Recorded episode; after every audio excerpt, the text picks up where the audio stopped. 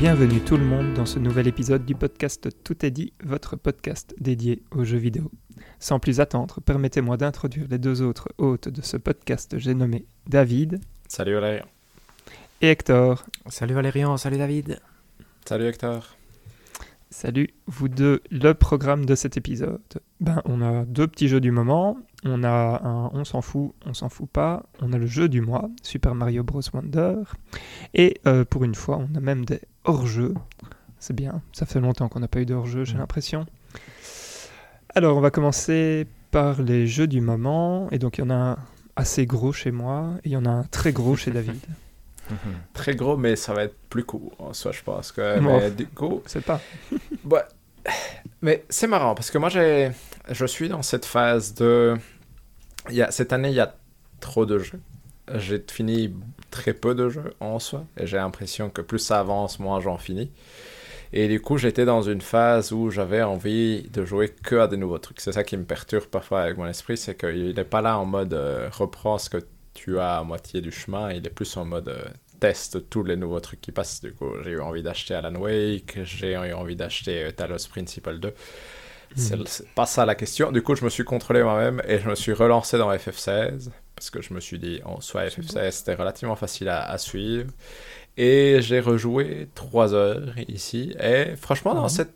Je, étonnamment, je me, là, je suis vraiment re-rentré dedans. Je pense que je suis. euh, j'ai eu la chance de retomber dans un moment qui montait en puissance. Comme le jeu est assez Mhm. euh, voilà, irrégulier, je pense que je suis pile arrivé à un moment où ça remontait en tension et en importance dans l'histoire. Et du coup, euh, non, franchement, c'était très chouette. Je me suis vraiment bien amusé. Et euh, maintenant, j'ai envie de continuer à nouveau, ce qui est chouette. Parce que du coup, j'ai l'impression que maintenant, je pourrais peut-être avoir une deuxième, une deuxième bonne poussée de jeu là-dessus.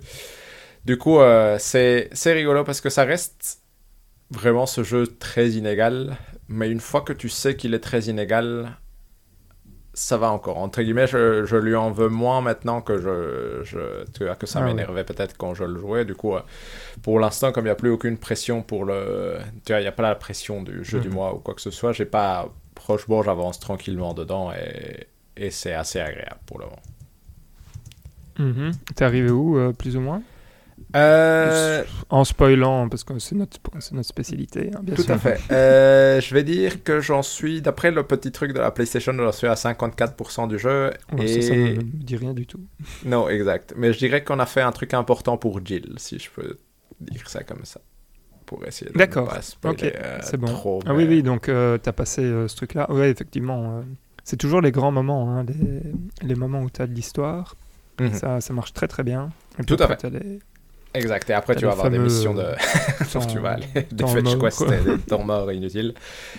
Mais, euh, mais du coup, non, c'est- je crois que je l'ai pris au bon moment et. euh, Franchement, c'était très chouette. Et du coup, ici, j'ai envie un peu de voir la suite. Euh, je suis pas sûr que je vais faire toutes les quêtes annexes et tout ça parce qu'en soi, c'est pas très intéressant. Tu mais tout à fait raison. mais euh, c'est- j'ai envie de voir l'histoire jusqu'au bout, en tout cas. Mhm. Ok, cool. Euh, donc euh, malheureusement, on va passer euh, Hector, Oh là là. qui n'a pas envie de partager. Non, avec pas encore, nous, pas encore. Je dois finir Assassin's Creed, je l'ai pas encore fini. Mais je, je ouais, suis. et puis en- surtout, tu dois jouer à Alan Wake 2. hein. Oui, mais j'ai essayé d'être pour une fois rigoureux dans, rigoureux dans ma vie et j'essaye de finir Assassin's Creed d'abord et après je passe à Alan Wake, mais je stresse. Et je dois avouer que Baldur's Gate 3, lui, lui me stresse vraiment. Je sais pas comment je vais le mettre dans mon, dans mon planning. ok. Mais, mais voilà, ça c'est. La session donc, euh, psychologique, là, ce c'est- sera pour après. Voilà. C'est quand même fou comme ce, spe- ce, ce, ce podcast spoil tout parce que je veux dire normalement on l'annonce en la fin du, du podcast. Ah, je- le rien jeu dit, du je- mois. non, on spoil tout tout le temps. Ok, c'est très bien. Donc voilà, euh, parfait. Mais donc on, on attend quand même ton avis, même pour. euh, pour Moi, je suis confiant de Donc, finir, euh, finir les, les deux jeux, Assassin's Creed et Alan Wake, bientôt. J'espérais vraiment que ce soit pour cet épisode, mais ce sera hmm, pas pour celui-ci, ça c'est certain. ce sera pour le suivant Ça, j'ai probablement. pas dit. Ouais. Ouais, voilà. Il faut. Vas-y, vas-y. euh, c'est pas grave. Donc, euh, bah donc, on va passer chez moi euh, parce que bah, j'ai fini assez vite le jeu du mois dont nous allons parler euh, tout à Mhm. l'heure. Et, et j'attendais avec impatience l'arrivée de Dave the Diver sur Switch. Mhm. Et donc quand il est arrivé, je l'ai pris euh, directement. Euh, ma femme m'a regardé un peu en mode euh, est-ce que c'était vraiment nécessaire? Je lui ai dit oui, c'est absolument nécessaire. Euh, il s'avère que donc j'étais en congé parental à ce moment-là. On avait réussi à refourguer l'aîné chez les grands-parents. Et nous nous sommes retrouvés avec un, un petit enfant qui dort beaucoup. Et donc beaucoup de temps devant nous pour, pour nous amuser, à voir si ça valait vraiment la peine d'acheter Dave the Diver ou pas. Euh, il s'avère que la réponse est bien évidemment que oui. Donc euh, c'est un jeu, c'est un- c'est super compliqué d'expliquer un peu euh, tout, mais donc on incarne Dave, qui est un plongeur. Et Dave est invité par, par un de ses anciens amis ou une de ses anciennes connaissances, un type un peu louche, à venir pêcher des poissons dans un, dans un lac qui, euh, si vous voulez, se euh, restaure tous les jours. Donc ça, c'est un peu le, le pitch pour, euh, pour expliquer qu'on va être dans, un, dans une sorte d'environnement euh, euh, qui est généré aléatoirement, mais où les poissons sont là. Tout, Mhm. chaque fois, il y a tout le temps la même chose. Euh, et alors, en fait, ce qui va se passer, c'est que on va ouvrir un restaurant de sushi. Voilà. Donc ça, c'est un peu euh, les prémices de l'histoire. Euh, ce qui se passe, c'est qu'il y a, enfin, c'est très compliqué à expliquer. Donc, un, l'histoire se met bien en place, les personnages sont, rigolos, et en plus, il y a, il y a une sorte de de présentation du truc qui est, euh, qui est un peu folle et complètement assumée et qui fonctionne super bien. Euh, donc il y a des différents personnages qu'on va rencontrer au fur et à mesure qui vont par exemple euh, nous permettre de développer certaines armes comme un filet pour récupérer des poissons. Donc donc comme je j'ai pas encore expliqué la boucle ou quoi que ce soit, mais donc nous on va plonger pour aller récupérer des poissons pour euh, le restaurant de sushi. Globalement c'est ça un peu euh, le truc de base. Mhm. Et donc, euh, par exemple, quand on va récupérer ces, ces personnages-là, à chaque fois qu'on va améliorer une arme, il va y avoir une cinématique euh, qui, qui va mettre le personnage qui améliore l'arme en situation. Et ça peut être des trucs du style. euh, Enfin, je je sais pas comment expliquer ça, mais c'est des petites cinématiques. Genre, c'est pris de, de films au budget comme ça et c'est mis en. Enfin, c'est mis en action euh, pour. euh, pour, euh, pour rendre ça un peu épique. Et enfin, c'est, c'est vachement bien foutu. On, on s'attendrait pas à ce genre de présentation, en fait, c'est ça que je veux dire, quand on voit le jeu, parce que c'est un jeu en pixel art qui, voilà, qui de base a pas l'air de casser trois pattes à un canard. Et donc ça c'est ça c'est très très agréable. En plus les dialogues sont relativement drôles. En tout cas on a trouvé euh, avec ma femme que ça se, ça se laissait suivre euh, assez, euh, assez bien. Et, et alors après arrive la boucle. Et, et la boucle, c'est la boucle de l'addiction. Donc il y a trois grands moments dans la journée. Il y a le matin, l'après-midi et le soir. Donc le restaurant de sushi n'ouvre que le soir. Et donc on a le matin et l'après-midi pour faire deux sorties euh, dans, ce fameux lac et donc deux sorties où on va aller euh, récupérer des objets, euh, je sais pas, des morceaux de corde, des, coquillages et des trucs comme ça, et aussi bien évidemment des poissons. Et donc euh, on va récupérer nos poissons. On a une certaine limite euh, d'oxygène, une certaine limite euh, de profondeur à laquelle on peut, at- à- qu'on peut atteindre, une certaine limite euh, de poids euh, de, de choses qu'on peut récupérer. Toutes ces limites peuvent être améliorées euh, avec de l'argent. Et donc ça veut dire que la boucle, c'est on plonge, on récupère des choses, euh, on arrive le soir. Le soir, on doit s'occuper du restaurant de sushi. Et quand je dis s'occuper du, restaurant- du restaurant de sushi, c'est vachement bien foutu parce qu'on se retrouve à donc aller servir euh, les, les différentes personnes euh, qui viennent. Donc il faut leur servir par exemple le thé. Et donc il y a un mini-jeu euh, où il faut incliner les sticks et bien servir le thé jusqu'à une certaine hauteur.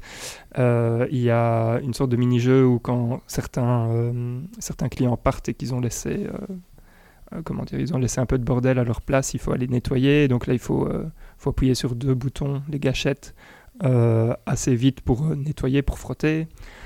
Et donc, il y, a, y a ce côté où donc, on est tout le temps actif, avec des, petits trucs très, très rigolos. Et donc, à la fin de la, à la, fin de la partie euh, restaurant, on gagne de l'argent, et puis alors on s'améliore, on descend plus bas, etc. Et alors, le pire, c'est que là-dedans, il y a en plus une histoire. et une histoire principale qui est, euh, je veux dire, je ne sais pas encore si j'oserais dire intéressante, parce que je suis qu'au chapitre euh, 3 ou 4, et je pense qu'il y en a 8, mais qui Mhm. a l'air, enfin, qui est en tout cas énigmatique et qui donne envie de. Voilà, on a envie de découvrir un peu ce qui se passe, euh, etc.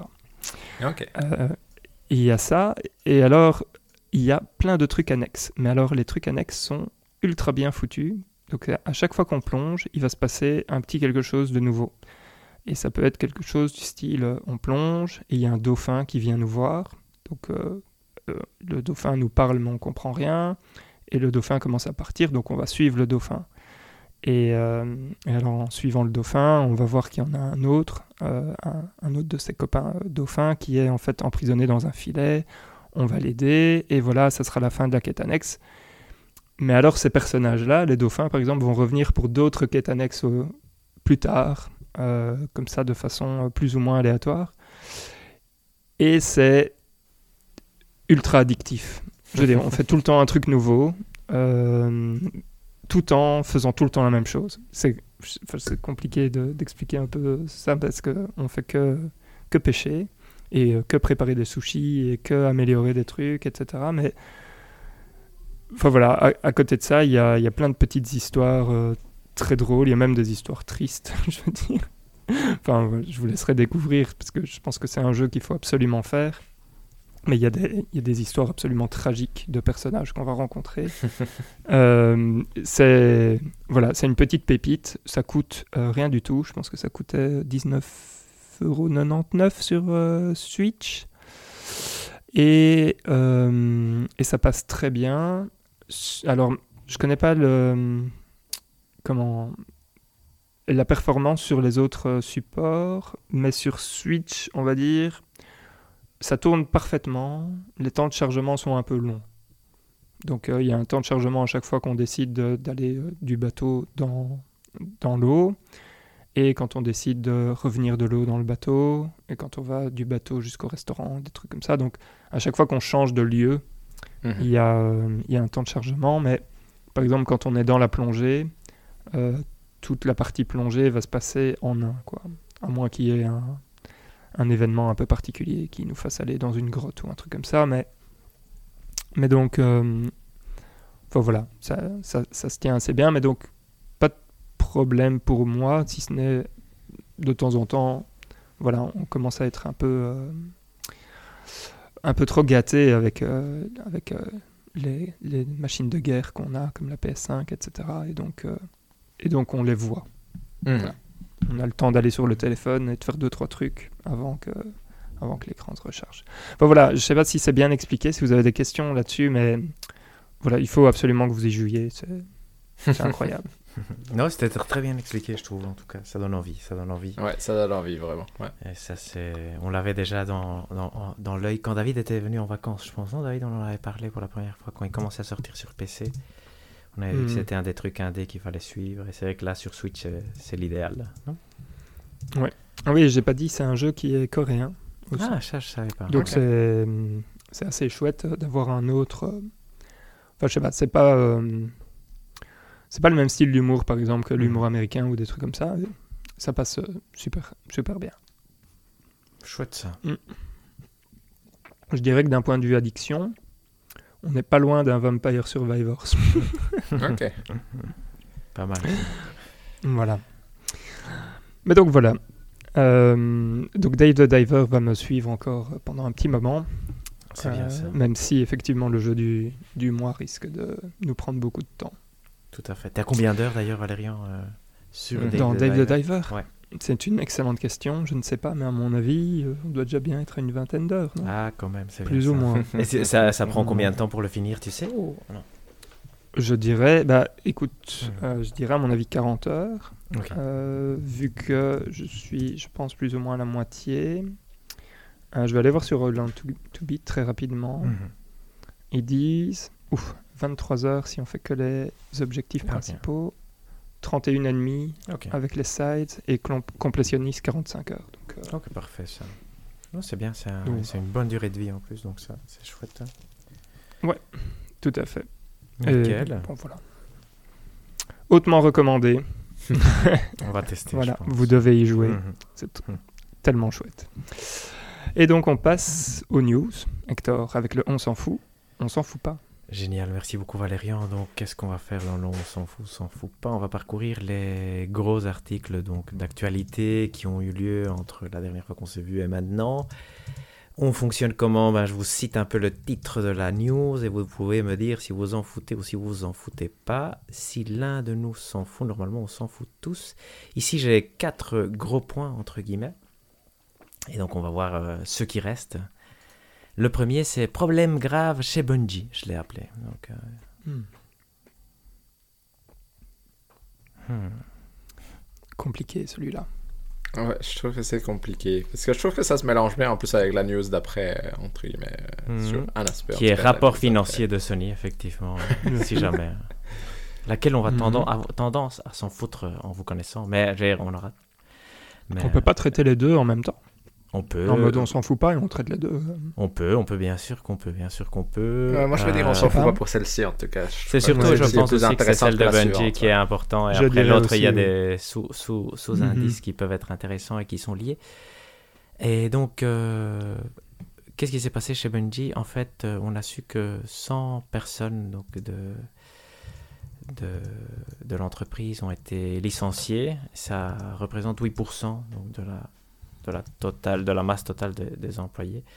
Ce qui est, je veux dire, c'est beaucoup. Donc, euh, c'est vraiment inattendu par plusieurs points, mais c'est la, principale raison qu'ils donnent pour ça, c'est que ils sont sous 45% de ce qu'ils s'attendaient, non, de, des projections qu'ils avaient pour les revenus de cette année, essentiellement parce que Destiny 2 a mal performé.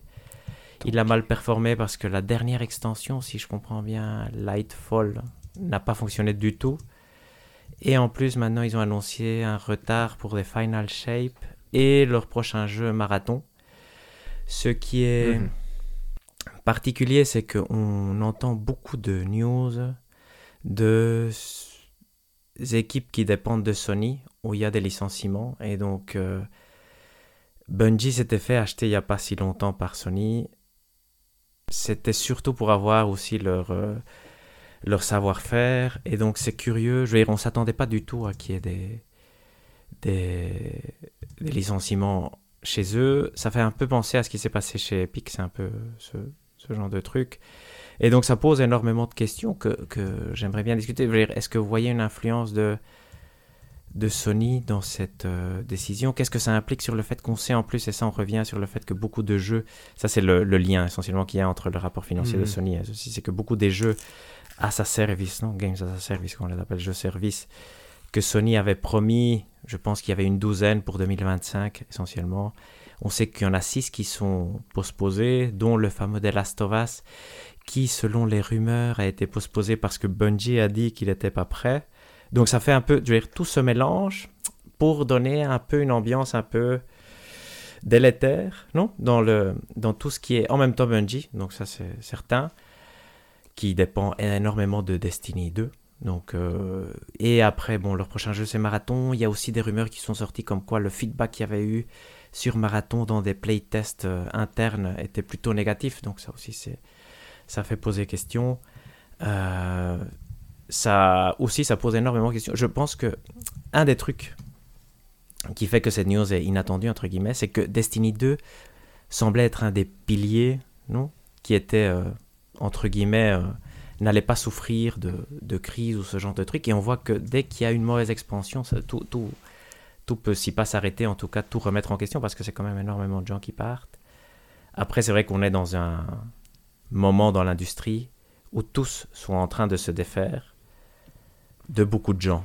Comme s'il y avait des postes qui n'étaient plus utiles ou qu'on pourrait, qu'on peut plus payer. Tu vois, euh, parce qu'on n'a plus assez d'argent ou parce qu'on veut en faire plus. Probablement, c'est plutôt la deuxième que la première. Mais donc, est-ce que vous, quel est, quel est votre avis sur la question? J'aime j'aime bien dire que vous, me faites le lien avec Sony. Est-ce que vous voyez un lien avec Sony? Jim Bryan est parti avant que tous les licenciements commencent à vraiment à sortir. Donc est-ce qu'il est parti parce qu'il voulait pas le faire ou il est parti parce qu'il n'était pas d'accord ou tout ça c'est des questions qu'on peut se poser.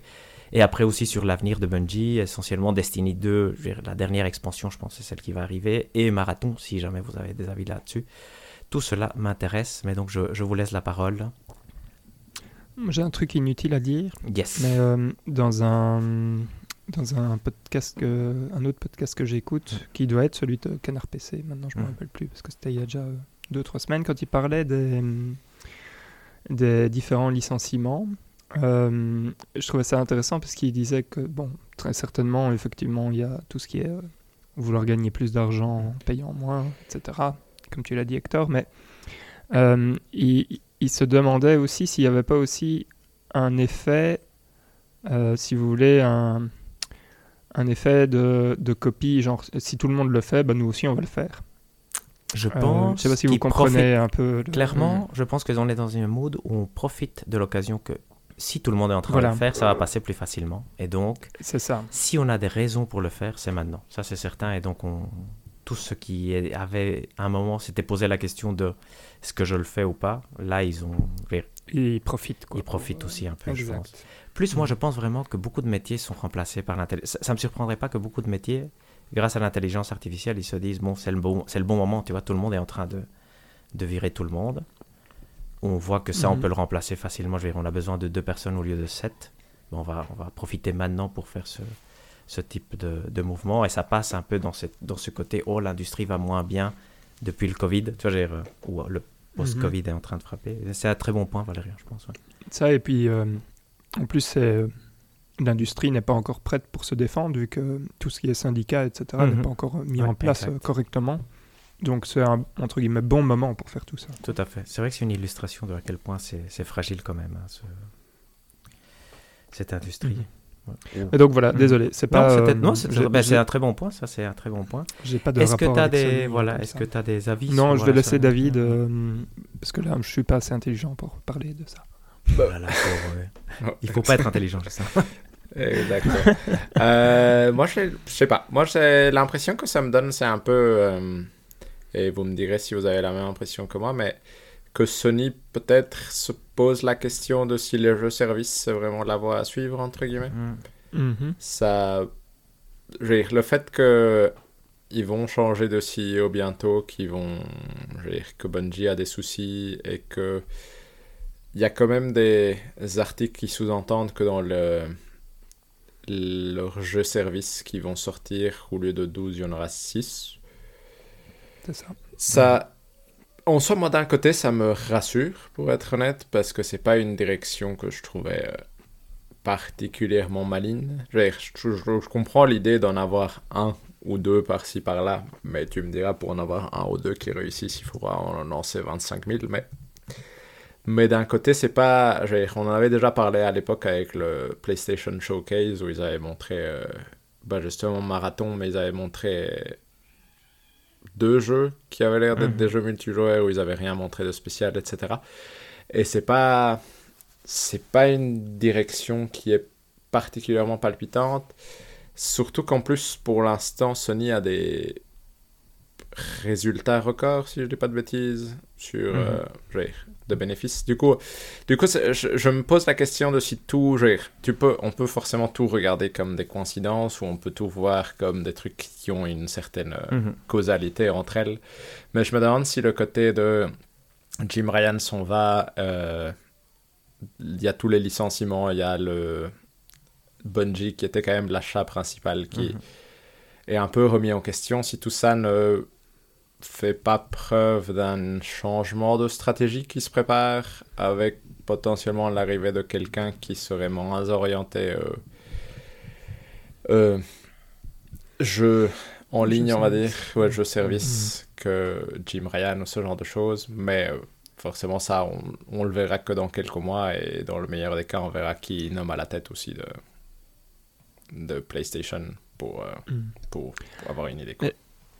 Euh, je vais juste rebondir sur, euh, sur ce que tu dis, David. Je pense que tu as raison, mais alors du coup, euh, ce qui a de fou, c'est que tout le catalogue Sony de 2024, je veux dire, reposait un peu sur ces jeux services, vu que, enfin, si vous, enfin, on en Mhm. a parlé la dernière fois, quand on regarde un peu les projections pour Sony, qu'est-ce qui va sortir l'année prochaine? Bah, il y a l'exclu temporaire pour pour, pour FF7 euh, Mhm. Rebirth, remake, ouais, ouais. euh, Rebirth, pardon, excusez-moi. Et, et sinon, bah, ils ont euh, toujours l'arme euh, Insomniac qui devrait sortir euh, son jeu de l'année. euh, ça va être quoi? Ça va être Wolverine, probablement, quelque chose comme ça. Peut-être, hein, oui, ça c'est vrai que c'est même pas. Peut-être, mais, on- À mais, part- mais du coup, ouais. il, il y a. Enfin voilà, bon, il y a probablement euh, Ghost of Tsushima euh, numéro 2 ou quelque chose comme ça qui pourrait sortir, mais il il y a rien. quoi. Enfin, je sais pas. Donc clairement, Euh, Mais c'est une très bonne question et vrai donc- un et donc, bon- du coup- pardon. Et donc, ce que je voulais dire, c'est du, du coup, il n'y a rien. Et maintenant, il y a encore plus rien, vu qu'ils ont annulé plein de titres. Alors, Mhm. bon, moi, c'est pas spécialement une mauvaise nouvelle euh, pour moi, vu que je suis pas un amateur de jeux-service. Mais euh, voilà, je, ce que je me demande, qu'est-ce qui va se passer là maintenant? Quoi, ils vont annoncer, euh, allez, le nouveau Uncharted avec, euh, enfin, avec la fille de Nathan Drake, comme on disait. euh, Mhm. ou, ou quoi Enfin, il faut, il faut qu'ils il faut qu'ils mettent un peu des choses pour l'année prochaine, non? C'est ça la question Ouais. pour moi et c'est ça c'est là que parce que je- j'ouvre du coup une liste de tout ce Mhm. qui est exclusif éventuellement pour l'année prochaine et dans le dans ce qui est listé par Games Radar il y a par exemple le Silent Hill 2 remake qui Mhm. serait une exclue temporaire par exemple ou Death Stranding 2 qui pourrait aussi j'imagine c'est c'est vrai qu'on va le voir. euh, et je me demande si c'est pas ce Mais genre de temporaire, quoi. tout à fait, non, je suis tout à fait d'accord. Mais je me demande si c'est pas sur ça qui compte pour faire passer le Mhm. temps. Parce qu'après, le reste, honnêtement, il n'y a rien d'intéressant dans le, dans le temps. Il n'y a, pas- y a, pas la su- y a pas une surprise qui me vend du rêve. Mais je me demande si c'est pas un peu ça le...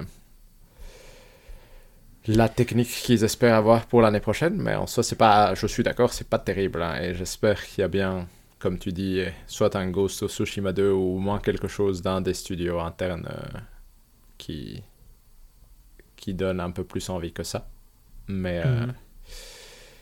mais oui, c'est c'est ça, c'est ça pose question en tout cas. C'est Euh, oui. Pardon, excusez-moi. Tekken, c'est. de- ah, Je sais même Non, plus si c'est exclu Sony je ou pense pas. pas, Non, non. c'est pas. je pense pas. Je pense pas. Euh, Non, c'est- je con- c'est confirmé. Ok, c'est bon. mais c'est vrai que c'est un point que c'est pas un point intéressant parce qu'effectivement, euh, certainement, ils comptaient sur euh, le jeu Naughty Dog. ouais, donc ça, c'est un des, des grosses erreurs au planning. Je pense qu'ils ne s'attendaient pas à que Naughty Dog n'ait même pas commencé à...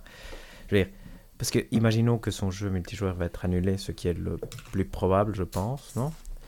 Mhm. Euh, Oui. Ils s'attendaient pas à ne pas avoir commencé un jeu Naughty Dog, à développer un jeu Naughty Dog trois ans après Mhm. la sortie de The Last of Us Partout. Je pense que ça, ça fait un trou euh, presque... euh, qu'on le veuille ou non, Sony c'était presque Naughty Dog avant. Tu vois, c'était un peu ça qui, qui les faisait vivre. Et après, il y a eu God of War, un peu Horizon. Mais ça, ils ont un peu perdu de leur superbe au son déjà sorti.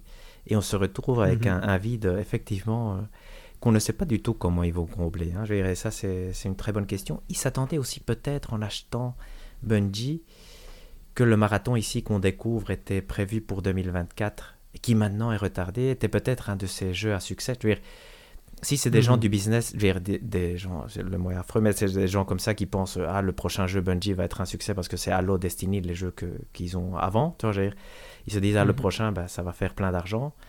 Ici ils perdent, donc ça fait deux gros gros trous si finalement si on le voit comme ça. Et même quand on parle ici de Death Stranding 2, Ghost of Tsushima, Final Fantasy Rebirth est un peu à la frontière, mais Ghost of Tsushima et Death Stranding 2, c'est clairement des jeux de niche, entre guillemets, des grosses, grosses niches, on est d'accord. Oui. Mais c'est pas. C'est pas ce qui te fait acheter une console. Je veux dire, ce qu'ils étaient habitués un peu à nous faire sortir, euh, dire, en tout cas à nous faire croire. Ici, il faudrait, voilà, on verra. hein, je veux dire, c'est, par contre, euh, Ouais, c'est. par- Mhm. Vas-y, J'allais dire pareil, quand tu- maintenant, quand tu, enfin, quand tu regardes Insomniac, par exemple, euh, avec, euh, Spider-Man 2. avec ou- ouais. Spider-Man 2. C'est très bien, c'est une belle vitrine euh, technologique, mais est-ce que c'est un jeu qui. Enfin, je, je sais pas, euh, moi ça me donne un peu envie, mais Mhm. je l'ai pas encore acheté parce que je Non. sens pas euh, que c'est quelque chose qui va définir la suite de. Je veux dire, la suite d'une génération ou quoi que ce soit. Par exemple, The Last of Us Partout, je pense qu'on l'a tous acheté. Je pense qu'il y a beaucoup de gens qui l'ont acheté parce que on se doutait bien que ça allait être euh, quelque chose de spécial quoi, Mhm. pour, euh, pour les joueurs. Ici, on est sur du blockbuster, euh, enfin ouais, c'est du Marvel quoi. Mhm. Non, c'est entièrement d'accord. Et je pense qu'il y a ce côté-là aussi de te dire, avant Sony arrivait à nous surprendre, c'est vrai qu'on a eu une génération avec la PS4 et la fin de la PS3 qui était assez impressionnante. Je veux dire que ça passe par Uncharted 2, The Last of Us, pas très loin après Bloodborne, pas très loin après Horizon Forbidden West, pas très loin après God of War. Tu vois, je veux dire, c'était Mhm. tu les avais à chaque fois. Si c'était pas à portée de main, tu savais qu'ils allaient sortir et tu étais déjà curieux de voir ce que ça allait donner. Ici, t'as rien. Tu as vraiment, vraiment, absolument Mhm. rien. Tu as une photo pour un jeu qui va être probablement annulé, qui est le multijoueur de The Last of Us, et c'est la seule chose que tu as. Et, Oui, vas-y, Valérien, pardon. et, et j'espère qu'il ne, qu'il ne compte pas sur euh, Skull and Bones qui, qui devrait sortir maintenant. Ça, il va 2024, bientôt sortir, oui, là, là. C'est vrai que Il ça, a été voilà, encore exact. repoussé. Ouais, tout à je est l'ai pas- pas mis dans les news, mais je voulais Voilà. qu'on le cite. Oui, alors je- donc, voilà, exactement, ça a été bien, fait. Voilà, je suis heureux. Je peux me taire. Effectivement, non, mais c'est c'est vrai que lui, euh, on- moi, je, je l'attends avec impatience. mais donc, oui, donc voilà, Sony un Mais peu... pour y... Ouais, Attends deux secondes, excuse-moi Hector, parce que là maintenant tu me fais peur. Pour y jouer ou pour savoir ce qu'il va faire dans les critiques? Ah, pour les deux, pour les deux, pour les deux. Savoir dans les critiques, toujours, tous les jeux m'intéressent, mais pour y jouer, pourquoi pas, pourquoi pas? Oui, bien pourquoi Ubisoft, pas. hein, Ok, mais ok, d'accord. Oui, mais c'est un pourquoi pas. C'est pas, tu l'attends pas, tu vas pas l'acheter Day One. Non, non, non. Là dans il ta sera tête, t'es pas en train de te plus, il dire, il faut absolument que je joue à jeu. Il, non, se- non, il non, sera à, à 10 balles en solde après un mois. Et il sera Ça je, va, bon, ok. je pense. Non, mais c'est parce qu'à un moment, tu m'as fait peur. Je me suis dit, ouf, en fait, on, a en face de nous quelqu'un qui a envie de jouer vraiment pour de non, vrai, non, j'ai même euh, pas, j'ai même pas joué. Bones. D'ailleurs, les seuls Assassin's Creed qui me manquent, c'est le 3 et Black Flag, qui sont euh, justement les jeux avec ce, ce type de mécanique. Donc, je Oui. sais même pas les attendre. Donc, euh, je sais même pas attendre, problème. pardon, Skull and Bones, malheureusement. Mais ici, effectivement, donc les deux news qu'on a mis ensemble, qui sont le bilan financier de Sony, qui est exceptionnel, record. euh, La PS5 se vend vraiment euh, comme ils s'attendaient. Ils avaient mis des prévisions, euh, je pense, 25 millions pour une année fiscale, ce qui semblait inatteignable. Ils vont, il semble qu'ils vont l'atteindre, donc ils vont très bien. Et en même temps, derrière, toi, j'ai euh, ça c'est la photo d'aujourd'hui, et je pense que la photo d'aujourd'hui, tu la récupères de, des années passées. Donc la photo de d'ici 3-4 ans, c'est un peu la news de Bungie. Et à voir si ça les affecte vraiment, ça on verra. Mais Pas si, directement, si je mais- dois avoir une vision positive Mhm. et je vais Yes. faker la positivité, moi je vois ça soit si je dois voir positivement et c'est nul comme positif, hein, mais que l'année prochaine soit une année creuse, que l'année d'après soit incroyable. Tu vois, entre guillemets, euh, de, tout a été mal timé Mhm. pour des raisons qui m'échappent, mais euh, l'année prochaine tu n'as rien et l'année d'après tu as le Wolverine d'Insomniac, tu as le Ghost of Tsushima 2, tu as peut-être le nouveau jeu euh, de... Le Wolverine, il va, il va sortir fin 2024, hein, c'est sûr, ça, non? C'est pas veux dire- 100% sûr, Non, mais c'est c'est possible. pas 100% effectivement. sûr. c'est Insomniac, possible, là maintenant, ils ont tapé euh, quasi tous les ans euh, Mhm. depuis. euh, Tout à fait. ça- c'est le fait qui fait espérer que c'est possible. hein, ouais, ça, tout à fait. bon, Tout à fait. Mais du Pardon. coup, c'est une vision que je pourrais imaginer quelque part dans ma tête de l'année prochaine. Il n'y a pas grand-chose. Mais pour l'instant, il y a presque trop peu pour être une mauvaise année. Presque. Tu vois, entre guillemets, normalement, dans une mauvaise année, il y a un jeu. Deux étaient là. Il n'y a pas grand-chose. Mais il y a ça. Et du coup... euh, cette, cette fois-ci, il n'y a vraiment rien de la part de Sony lui-même, donc j'espère que c'est au moins ça. Et l'autre approche positive que j'aurai, c'est j'espère que ça veut dire qu'ils raccourcissent peut-être leur cycle de communication, mais ça, j'y crois pas du tout, du tout, du tout. J'imagine que oui, quand même, parce que. Un Par peu, exemple. Bluepoint et Housemark vont sortir des jeux Mhm. bientôt, j'imagine. hein, Oui. euh, Ouais, euh, eh ben, en 2025, en tout cas, d'office. Mhm, exact, euh, exact. Mhm. Mais donc ça, c'est c'est curieux, donc, mais, mais voilà. C'est un, peu, c'est un peu dommage parce que ça fait qu'il n'y a, pas- y a pas de jeu comme ça à attendre. euh, classique euh, Sony. C'était devenu un style Non. classique, hein, ce jeu de- d'histoire euh, mature, très bien fait.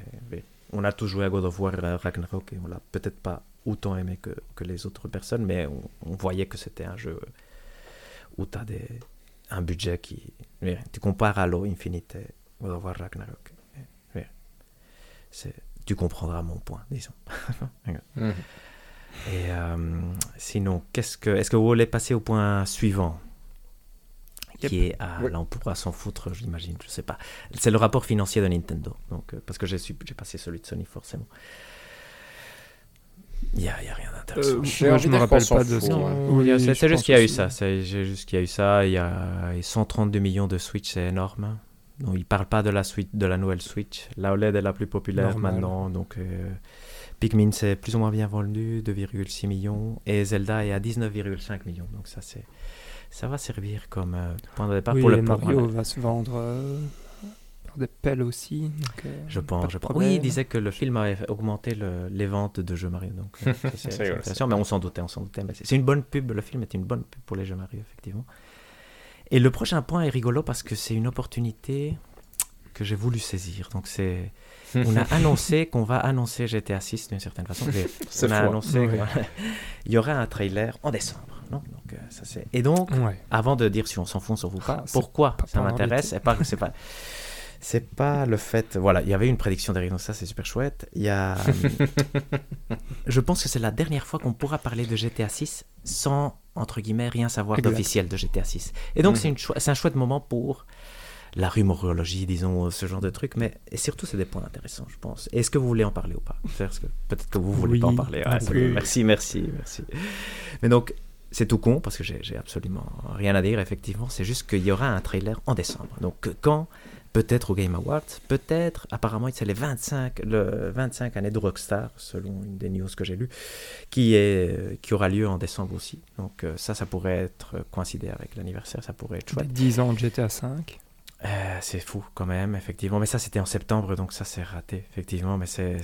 Oui, non, mais ce que je veux dire, c'est l'année, euh, c'est la dixième année. C'est vrai, ça c'est vrai, ça c'est vrai aussi. Donc, euh, est-ce que Game Awards, qu'est-ce qu'on sait de GTA Il y a eu un leak à un moment, donc on, a, on sait quand même beaucoup de choses, je pense. Mais voilà, moi, je, ce que je voulais savoir, c'est qu'est-ce que vous pensez de GTA 6 aujourd'hui, en fait? Parce que c'est le gros jeu. Tu vois, c'est. Moi, je demandais un gros jeu à qu'il faut regarder, celui qui est le l'étoile du Nord, disons, pour nous. C'est GTA 6 maintenant. Qu'est-ce que. Quel est votre avis sur la question? Qu'est-ce que vous attendez? Qu'est-ce que vous pensez un peu plus de côté analytique que purement jeu? Toi, comment vous le voyez qui, qui va? GTA 5 avait transformé l'industrie. euh, Est-ce qu'un jeu sera plus vendu que GTA 5 Il y a un seul jeu possible, c'est GTA 6 entre guillemets, même si c'est Minecraft le plus vendu. hein, mais vous comprenez ce que je veux dire. non, on a compris. Et euh, donc, euh, voilà, parlez-moi de GTA 6 essentiellement. Je vais laisser la main à David. Ouais, ouais, c'est trop, de pression. C'est Oh, trop de pression. Voilà, je, je- je Ah, peux, je, peux être, je peux être plus spécifique. Euh, Non, mais Non, j'ai- non, je- mais moi j'ai bien compris ce que tu veux dire. Enfin, je pense avoir compris ce que tu Mm. voulais qu'on qu'on fasse. Est-ce que mais le c'est- première question, première question, est-ce que le trailer va nous décevoir? Question posée négativement, donc ça, Moi, c'est- c'est moi je mauvais, pense que oui, et simplement Mais- pour la raison que l'ambiance d'un GTA ne me. Tu vois, c'est. C'est pas un Red Dead 2. c'est- Au fait, c'est ça qui est particulier avec un GTA. C'est que c'est un jeu que t'aimes pas. qui, dans le principe, ne m'attire pas, mais Mhm. qui m'intéresse super fort de le voir, et quand je le joue, j'aime bien. Tu vois, et du coup, je Mhm. comprends pourquoi il est si populaire. Dans le sens où GTA 5, je l'ai fini. Mais que ce soit dans l'environnement, dans la thématique ou dans le type d'humour, c'est pas nécessairement de base le truc vers lequel je vais m'orienter. Et Red Dead Redemption est clairement plus un truc vers lequel je vais m'orienter. Et mais comme tu dis, j'ai l'impression que c'est un jeu suffisamment important à lui tout seul. C'est un peu le, le seul jeu, presque, je dirais, qui mérite à lui tout seul cette annonce de je vais être annoncé bientôt. du Ouais, coup, faites attention. Et qui, peut, et qui peut se permettre de s'annoncer tout seul. Moi, c'est ça qui me fait rire, parce qu'il y a, y a ce côté. euh, ce sera peut-être au Game Awards, ce sera... moi je suis là, je pense que le jeu Mhm. peut s'annoncer que- tout seul et il Mhm. aura 100 millions de vues sur YouTube en, en une semaine, même pas. Et euh, je suis vraiment curieux de voir ce que ça va donner parce qu'en soi, comme euh, Red Dead avait vraiment été du côté, euh, je veux dire, réaliste plus qu'autre Mhm, chose, Mhm. je me demande s'ils vont aller dans la même orientation ici ou s'ils vont quand même diverger un peu plus comme il y a ça reste réaliste, mais il y a un côté plus humour euh, noir, je veux dire ça comme ça dans, dans GTA. Je me demande un peu comment. Quel va être le twist, si le jeu va être plus sérieux que le précédent ou s'il va continuer dans la même tonalité euh, en termes d'histoire. Je pense que ça va être. C'est ça que. Au fait, j'ai peur que ce soit un trailer plus d'ambiance que d'impressionnement en termes de taille ou de gameplay ou de quelque chose comme ça. Parce que j'ai l'impression que quand ils avaient présenté GTA V, c'était ce qu'on avait eu. C'était un peu plus la ville, l'endroit. Et euh, ça va se passer à Los Angeles que vraiment de. Ça va être. Avoir cette taille-ci je les personnages, ça va être ça. Du coup, je crois que ça va nous laisser sur notre fin ce trailer, mais j'ai vraiment hâte de le voir. Intéressant ça. Valérian, toi, euh, avis sur le Euh, trailer, est-ce qu'il va te décevoir? Non, je pense pas. Mais enfin, oui, euh, c'est parce que je. Donc on va voir beaucoup de gameplay, tu penses ou... Mais euh, donc, ce qu'il faut savoir, c'est que souvent, le, le moteur pour les cinématiques, c'est le même que le moteur pour le gameplay. Donc, Mhm. a Mhm. priori, euh, ce que tu vas voir, c'est du in-game Mhm. euh, chez Mhm. Rockstar. Ouais, ouais. Donc, bon, donc ça déjà, ça me dit, ça me, ça me fait dire qu'on va voir, euh, qu'on va voir à quoi va ressembler le monde, etc. Est-ce qu'on verra du gameplay, c'est-à-dire euh, des personnages, euh, enfin, je veux dire, de l'action, Une scène qui entre se produit dans le vrai jeu. personnages ouais, exactement. dans le vrai jeu? Mhm. Je ne pense pas, Mhm. euh, parce que je trouve que ce serait contre-intuitif avec euh, justement la méthode de Rockstar, qui est euh, très cinématographique. Et, et là, je me rappelle encore assez bien du, du trailer de GTA V. Ce n'était que les parties euh, cinématiques ou euh, des parties euh, comment des parties in-game, mais où on où on met pas l'accent sur, enfin, on voit pas le personnage ou des trucs comme ça. On voit plutôt un passant qui va qui, qui va traverser euh, un passage pour piéton ou un truc comme ça. quoi. Mhm. Donc ça fait. va juste mettre le ton, je pense. Et, euh, et alors c'est con, mais je sais déjà que chez moi ça va fonctionner. Euh, probablement parce que bah, j'ai un affect assez particulier pour la série, vu que c'est une série que j'ai toujours bien aimée. Euh, Peut-être pas pour tout ce qui est. euh, Enfin, je sais pas, je trouve que les histoires sont toujours euh, bien, bien menées, etc. En fait, je veux revenir sur le côté humour noir que David a dit. Je pense que c'est pas une question d'humour noir, parce que je, enfin, je trouve que Red Dead Redemption est aussi fort dans, dans l'humour un peu noir, mais c'est plutôt c'est de l'humour euh, temporel au moment où ça sort. Mhm. Et c'est ce qui fait aussi que, que les GTA vi- vieillissent assez euh, mal. Euh, je veux dire, si aujourd'hui on fait GTA V, on... enfin, au niveau de l'histoire, il, va y avoir des clins d'œil enfin, sur une génération en fait qui, est, qui est passée. Donc, entre guillemets, il va, il va avoir l'air daté de ce point de vue-là. Mais voilà, donc moi je pense que ça va être, euh, donc comme David a dit, ça va être principalement euh, euh, la ville, etc. Mais je pense que ça va me hyper de fou. Et malheureusement, je pense pas qu'il va, qu'il va sortir l'année prochaine. Je pense quand même qu'on va devoir attendre un petit 2025. Est-ce qu'il y aura une date, de- une date dessus est la grande question que je me pose. Et je ne pense pas, d'ailleurs. Je ne pense pas non plus. Comme ça, comme ça c'est dit. C'est bien, c'est bien, parce que c'était une des questions date. que j'allais po- j'allais poser, effectivement. Euh, Ah merde, désolé Hector. Non, non, non, c'était bien, non, c'est très bien. Ben voilà, vous avez déjà répondu. C'est intéressant, je pense aussi, GTA 6 c'est un jeu entre guillemets fondamental parce qu'il y a une phrase, par exemple, personne pourra dire que la phrase que je vais dire est, est fausse parce que je pense qu'elle est vraie. Si GTA 6 se vend à 80 millions d'exemplaires, c'est un échec. Et, est avoir, fou, et hein. avoir cette pression-là, je pense qu'aucun jeu peut la gérer. Tu vois, je, pense, je pense que GTA 6 va être. euh, En plus, j'allais dire donc que GTA 6 allait être un échec, mais je ne suis pas 100% sûr. Mais c'est un jeu qui vient après énormément de départs clés chez Rockstar. Dire, les gens Mm. Mhm. qui faisaient le jeu à la façon d'avant sont partis parce qu'ils faisaient je veux dire, de l'esclavage, j'exagère, hein, mais c'était aussi associé à un crunch euh, immense. Mhm. Et donc, c'est un peu le, le côté, le, le génie diabolique, entre guillemets, mais il faut vérifier si sans ce côté-là, ça marche encore. Tu vois, Et ça, c'est la vraie question. Et, et on est tous impatients parce qu'on ne sait pas du tout ce que ça va proposer. Il y a aussi le côté qui nous intéresse pas, je pense, du GTA Online. C'est-à-dire, Comment ils vont Oui, faire ça- pour... euh, est-ce qu'ils vont maintenir euh, celui qui existe? Est-ce qu'ils vont juste adapter c'est des questions que là, on ne sait pas du tout répondre, mais qui sont intéressantes.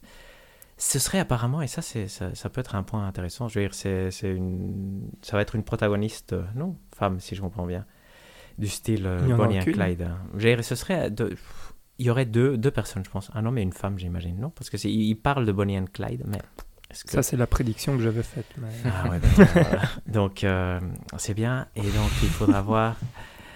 Par contre, c'est des informations qu'on avait déjà avec le leak, je pense aussi, sans vouloir euh, jouer sur la, Mhm.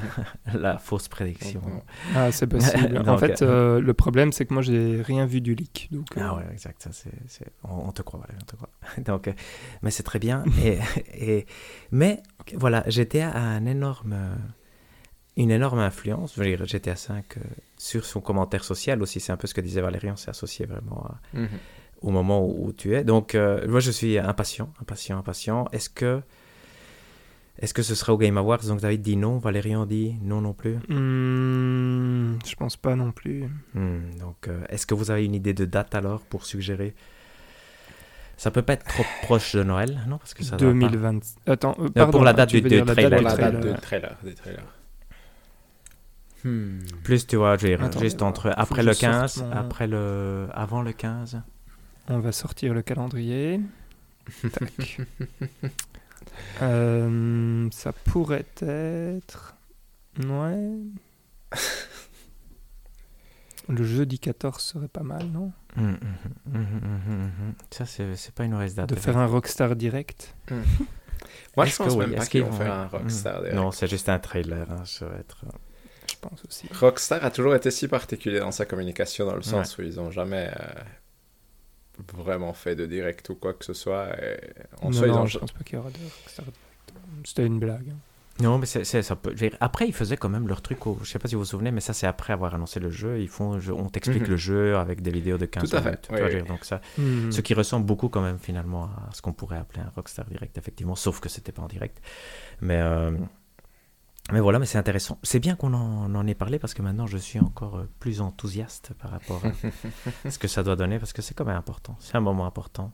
On croyait que ça n'allait jamais arriver, non, d'une certaine façon. Hein? Pas. Bah, en tout cas, c'était la- un peu l'arlésienne de l'annonce. Hmm, tu ouais. tu l'attendais euh, un peu chaque année et puis il n'y avait rien. Non, voilà, dix ans après. Dix ans après. Ça, c'est quand même dingue. hein. Ouais, ouais. Ça, c'est fou. Mais voilà, mais voilà. On probablement pas encore au prochain épisode, donc, mais, mais, mais à celui d'après peut-être, peut-être. Donc, euh, ça, on attend avec impatience. Sinon, j'ai une petite brève, c'est qu'il y aura un film Zelda, non? Et que ça va être en live action. Donc ça, c'est surprenant. On aurait tous parié sur un studio Ghibli qui fait Zelda, mais non, ça va être... Ouais, ouais, ça- Avec des- Oui, David, vas-y, vas-y. C'est c'est pas une super nouvelle en soi que ce soit un live Non, action. un live action, ça, je ne sais pas comment ça faire pour ne pas être un peu bizarre à l'écran, mais, mais on verra, on verra. Le Super Mario avait bien marché, je pense que c'est ça qui les motive, donc euh, on les comprend. Et maintenant, je pense que bah, je te redonne la parole, Mario. Ben, Mario, Valérian, parce qu'on va passer voilà, va. au sujet du mois.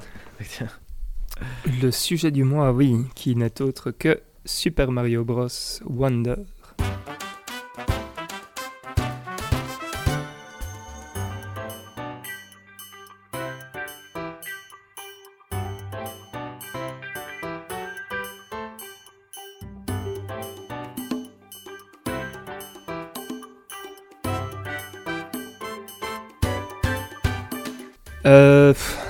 Je- en fait, euh, là, c'est compliqué parce que je veux dire, on va parler d'un Super Mario. Euh, faut, faut-il parler d'histoire?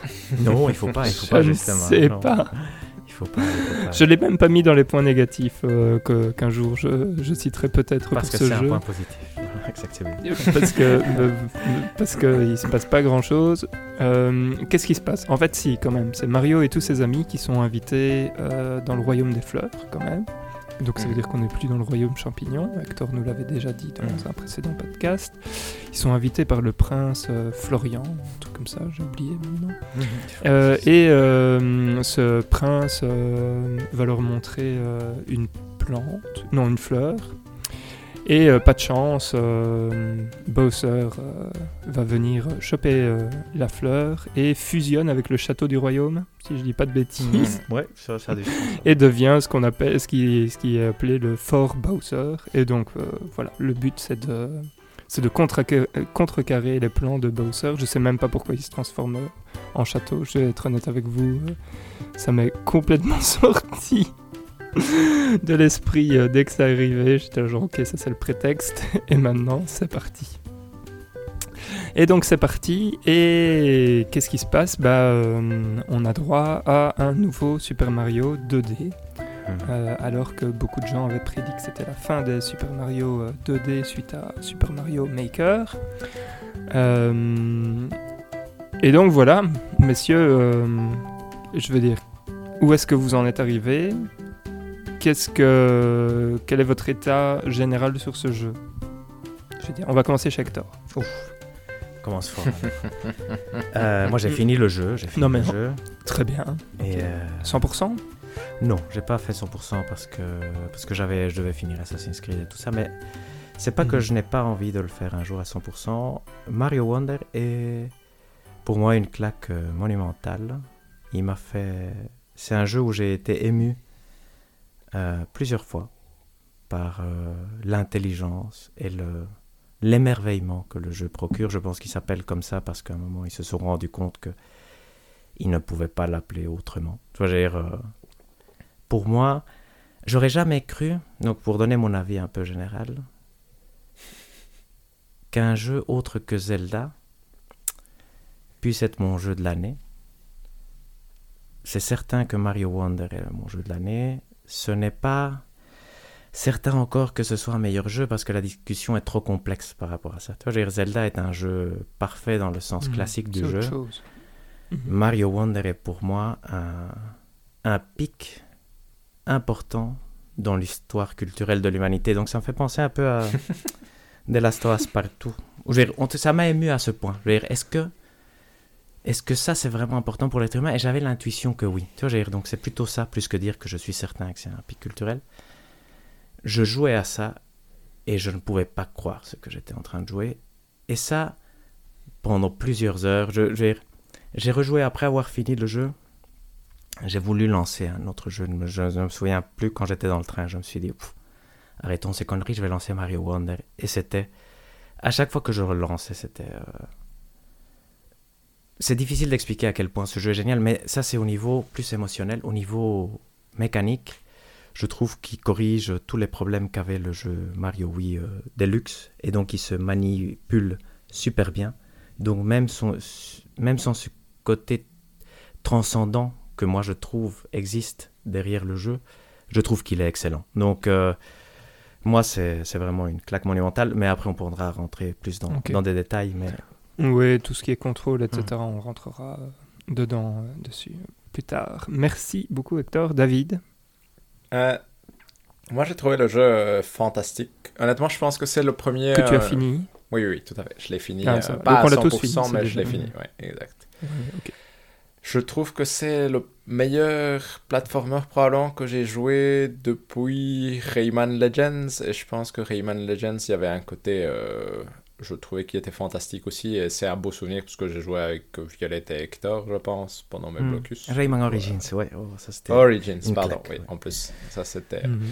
Du coup, je pense que. Et je pense que pour moi, honnêtement, c'est le meilleur Mario que j'ai joué euh, depuis Mario 64, peut-être, pour être honnête. Je- J'ai préféré énormément ce Mario-ci à Mario Super Mario Odyssey, par exemple. Donc, euh, et du coup, non, j'ai trouvé ça extrêmement imaginatif. J'ai trouvé ça vraiment charmant de bout en bout, euh, de A à Z, entre guillemets. Donc, euh, très très positif. Ok, ok. Et euh, bah, donc moi je l'ai fini aussi. Mhm. Et euh, bah, je passais un excellent moment avec euh, Super Mario Bros. Wonder. Euh, comme, bah, enfin, je veux dire, vous l'avez dit, c'est un, c'est un jeu qui, qui a beaucoup d'idées et euh, qu'il aimait, euh, aimait bien euh, en pratique.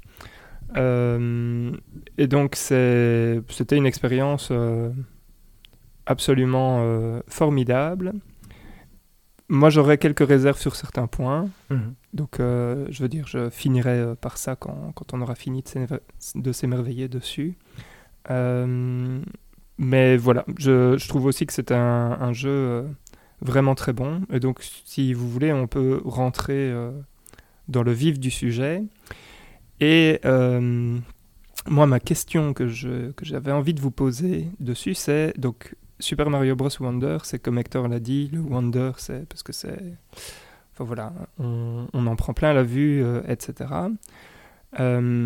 Est-ce que toutes ces idées vous sont restées, je veux dire, est-ce que vous les avez encore toutes fraîchement en tête? Est-ce que vous êtes encore. euh, qu'est-ce que vous avez pensé de, de ce de cette myriade de d'idées euh, folles euh, que le jeu propose? Est-ce que tu peux préciser ta question? Tu voudrais quel Ouais. type de réponse Et J'ai plusieurs réponses possibles. hein, mais, Ici, euh, donc mais- là, là, je parle pas d'un point de vue. Donc, enfin, j'ai plusieurs points euh, sur euh, le truc que j'aimerais qu'on aborde, c'est euh, aller techniquement, etc. Mais donc ici, je parle vraiment Mhm. de de ce qui fait le cœur de, Du jeu, ouais, ouais. du jeu. Et donc, c'est-à-dire, on va arriver donc dans, dans un niveau, et en fait, tous les, les niveaux vont avoir, on va dire, un gimmick euh, différent, avec euh, ce côté. Enfin voilà, donc il y a le niveau, il y a le moment où on récupère, euh, je sais pas comment ça Une s'appelle, fleur, non, la une fleur, fleur, euh, the Wonder ou la Flower fleur en prodige ou un truc. Non, ouais. Euh, on récupère cette fleur spéciale qui Mhm. fait que le niveau change et puis revient et donc et donc quand le niveau change en fait on arrive sur une autre idée de gameplay ou une autre vous voyez c'est toutes ces Mhm, idées là je veux dire c'est en fait c'est une- voilà ce que ce que je veux dire c'est dans la base de ce qui fait le jeu parce que je pense Mhm. que c'est ça la, la vraie base euh, de de ce qu'est euh, Super Mario Bros Wonder qu'est-ce que vous avez euh, retenu de tout ça en fait? C'est une, très bonne question. Donc, je ne sais pas si je, peux- je sais pas si David, tu veux passer Vas-y, en vas-y. premier. hein. C'est parce qu'effectivement, donc, le jeu, on le comprend assez vite, va être ça. tu as, un niveau et un des buts du niveau. Si pas le seul but est de découvrir cette fleur euh, merveilleuse, entre guillemets, je ne sais plus quel est le nom correct technique en, en français, qui va te faire changer le, le niveau et va te donner accès à une façon de c'est jouer les fleurs prodiges euh, en tout à fait, tout à fait différente, effectivement. Donc, euh, et au début, ben, tu, tu découvres la première, elle est évidente, et ainsi de suite. Euh, après, parfois c'est caché, parfois pas. Moi, je trouvais que ça posait une excellente question sur. Le problème, c'est que c'est une, une question. C'est effectivement le, jeu est ça. Chaque niveau va avoir son idée presque. Certaines vont se répéter, mais c'est rare. Toutes sont pas nécessairement incroyables. Souvent, elles sont quand même au moins amusantes et parfois elles sont vraiment euh, merveilleuses. Pose cette question de dire ah à quel point je m'en fous maintenant de ce côté euh, challenge, difficulté, tout ça. Moi, ce que je veux, c'est ce moment où je vais découvrir la fleur. Tu vois, j'ai- et donc ça repose cette question sur un peu sur probablement sur le level design de mon level design, c'est plus tellement ton amusement, ça va être pas que je te mets des obstacles. Je vais réussir à te procurer de l'amusement en te donnant des idées et en t'émerveillant. Et c'est rare qu'un jeu vidéo fasse ça, parce qu'en général, ils associent quand même les moments fascinants du, du jeu vidéo s'associent à des, des mécaniques complexes de gameplay qu'on associe à de la difficulté. Donc ici, c'était... Ce jeu est presque dénué de difficulté. C'est pas complètement vrai. Tu as, des différentes options qui te Oui. permettent de gérer ta difficulté, mais c'est pas du tout un jeu difficile. Tu vois, je dire, Hmm. et j'ai trouvé ça mais absolument fascinant. Je veux dire, pour moi, c'est la révolution dans le jeu vidéo. C'est on n'arrivera pas à refaire ceci parce que ceci est trop merveilleux. Tu vois, je veux dire, c'est tu sais jamais ce que tu vas avoir et il y a des idées où c'est rare qu'un jeu te fasse rigoler comme un bêtement parce que son idée n'a aucun sens. Je veux dire, ce jeu, je ne sais pas encore l'expliquer rationnellement, mais j'ai trouvé cette idée donc que tu dis effectivement Valérian de te donner un million d'idées clés parce que ça ne veut pas dire que tu retiens toutes. Par contre, il y en a certaines que quand tu vas rejouer, moi j'ai eu la chance de pouvoir rejouer avec Violette par exemple qui est ma sœur donc euh, et donc recommencer le jeu et de me ressouvenir de ce qu'il va y avoir et tu dire ouf ça ça va les impressionner de voir que ça les impressionne c'est je veux dire j'étais. euh, pour moi, ça reste. euh, comme je le disais, je, je, je, je pèse, je, Mario Wonder est peut-être. C'est toujours difficile de dire est-ce qu'il va être le meilleur jeu que tu as jamais joué, mais il sera dans cette discussion à un moment dans ma vie. Tu vois, donc. euh, moi, je suis. donc, j'ai, du mal à, à voir des défauts, même s'il y en a, je peux aussi en citer quelques-uns, mais. Mais donc, cette idée pour moi de donner mille idées, c'est ce qui le fait spécial. Et après, je reviendrai sur le point parce que ça me fait penser aussi à Zelda Breath of the Wild, mais c'est un peu, je pense que c'est un peu lié. Mais voilà, ça c'est sur la question précise. Moi, je pense que c'est un point clé et que c'est vraiment ce qui rend le jeu, un des points qui rend le jeu très très spécial. Ok. Toi, David? Euh, moi, je trouvais que c'est. Je trouvais ça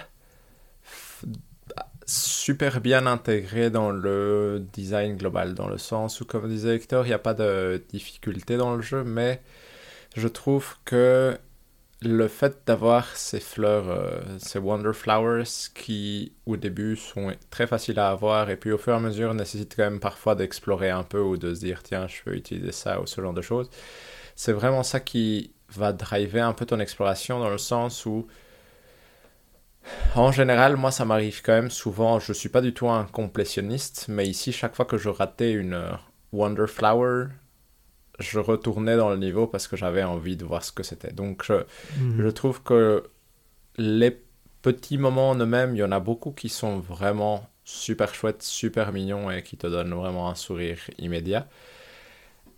Et du coup, je trouve que ça donne vraiment envie de les voir dans chaque niveau. C'est-à-dire que moi, jusqu'à la fin du jeu, j'avais envie de voir ce que c'était la Wonder Flower. J'avais pas... Le niveau lui-même et son challenge, je trouve qu'il y a des, des chouettes idées. Je trouve que les niveaux sont très chouettes. Mais j'avais vraiment envie de voir ce que c'était cette Wonder Flower. Et je trouve que les événements en eux-mêmes, c'était suffisamment court et varié à travers tout le jeu pour qu'il n'y ait aucun moment où je suis là, ouf, encore celui-là, ou ah là là, ce truc-ci est un peu trop long pour son propre bien, entre guillemets. Et du coup, euh, je trouvais qu'ils étaient vraiment, vraiment bien intégrés dans l'ensemble. Mhm. Ok, ok. C'est très bien. sur la euh, Ouais. ben, en fait, euh, je, je vous rejoins.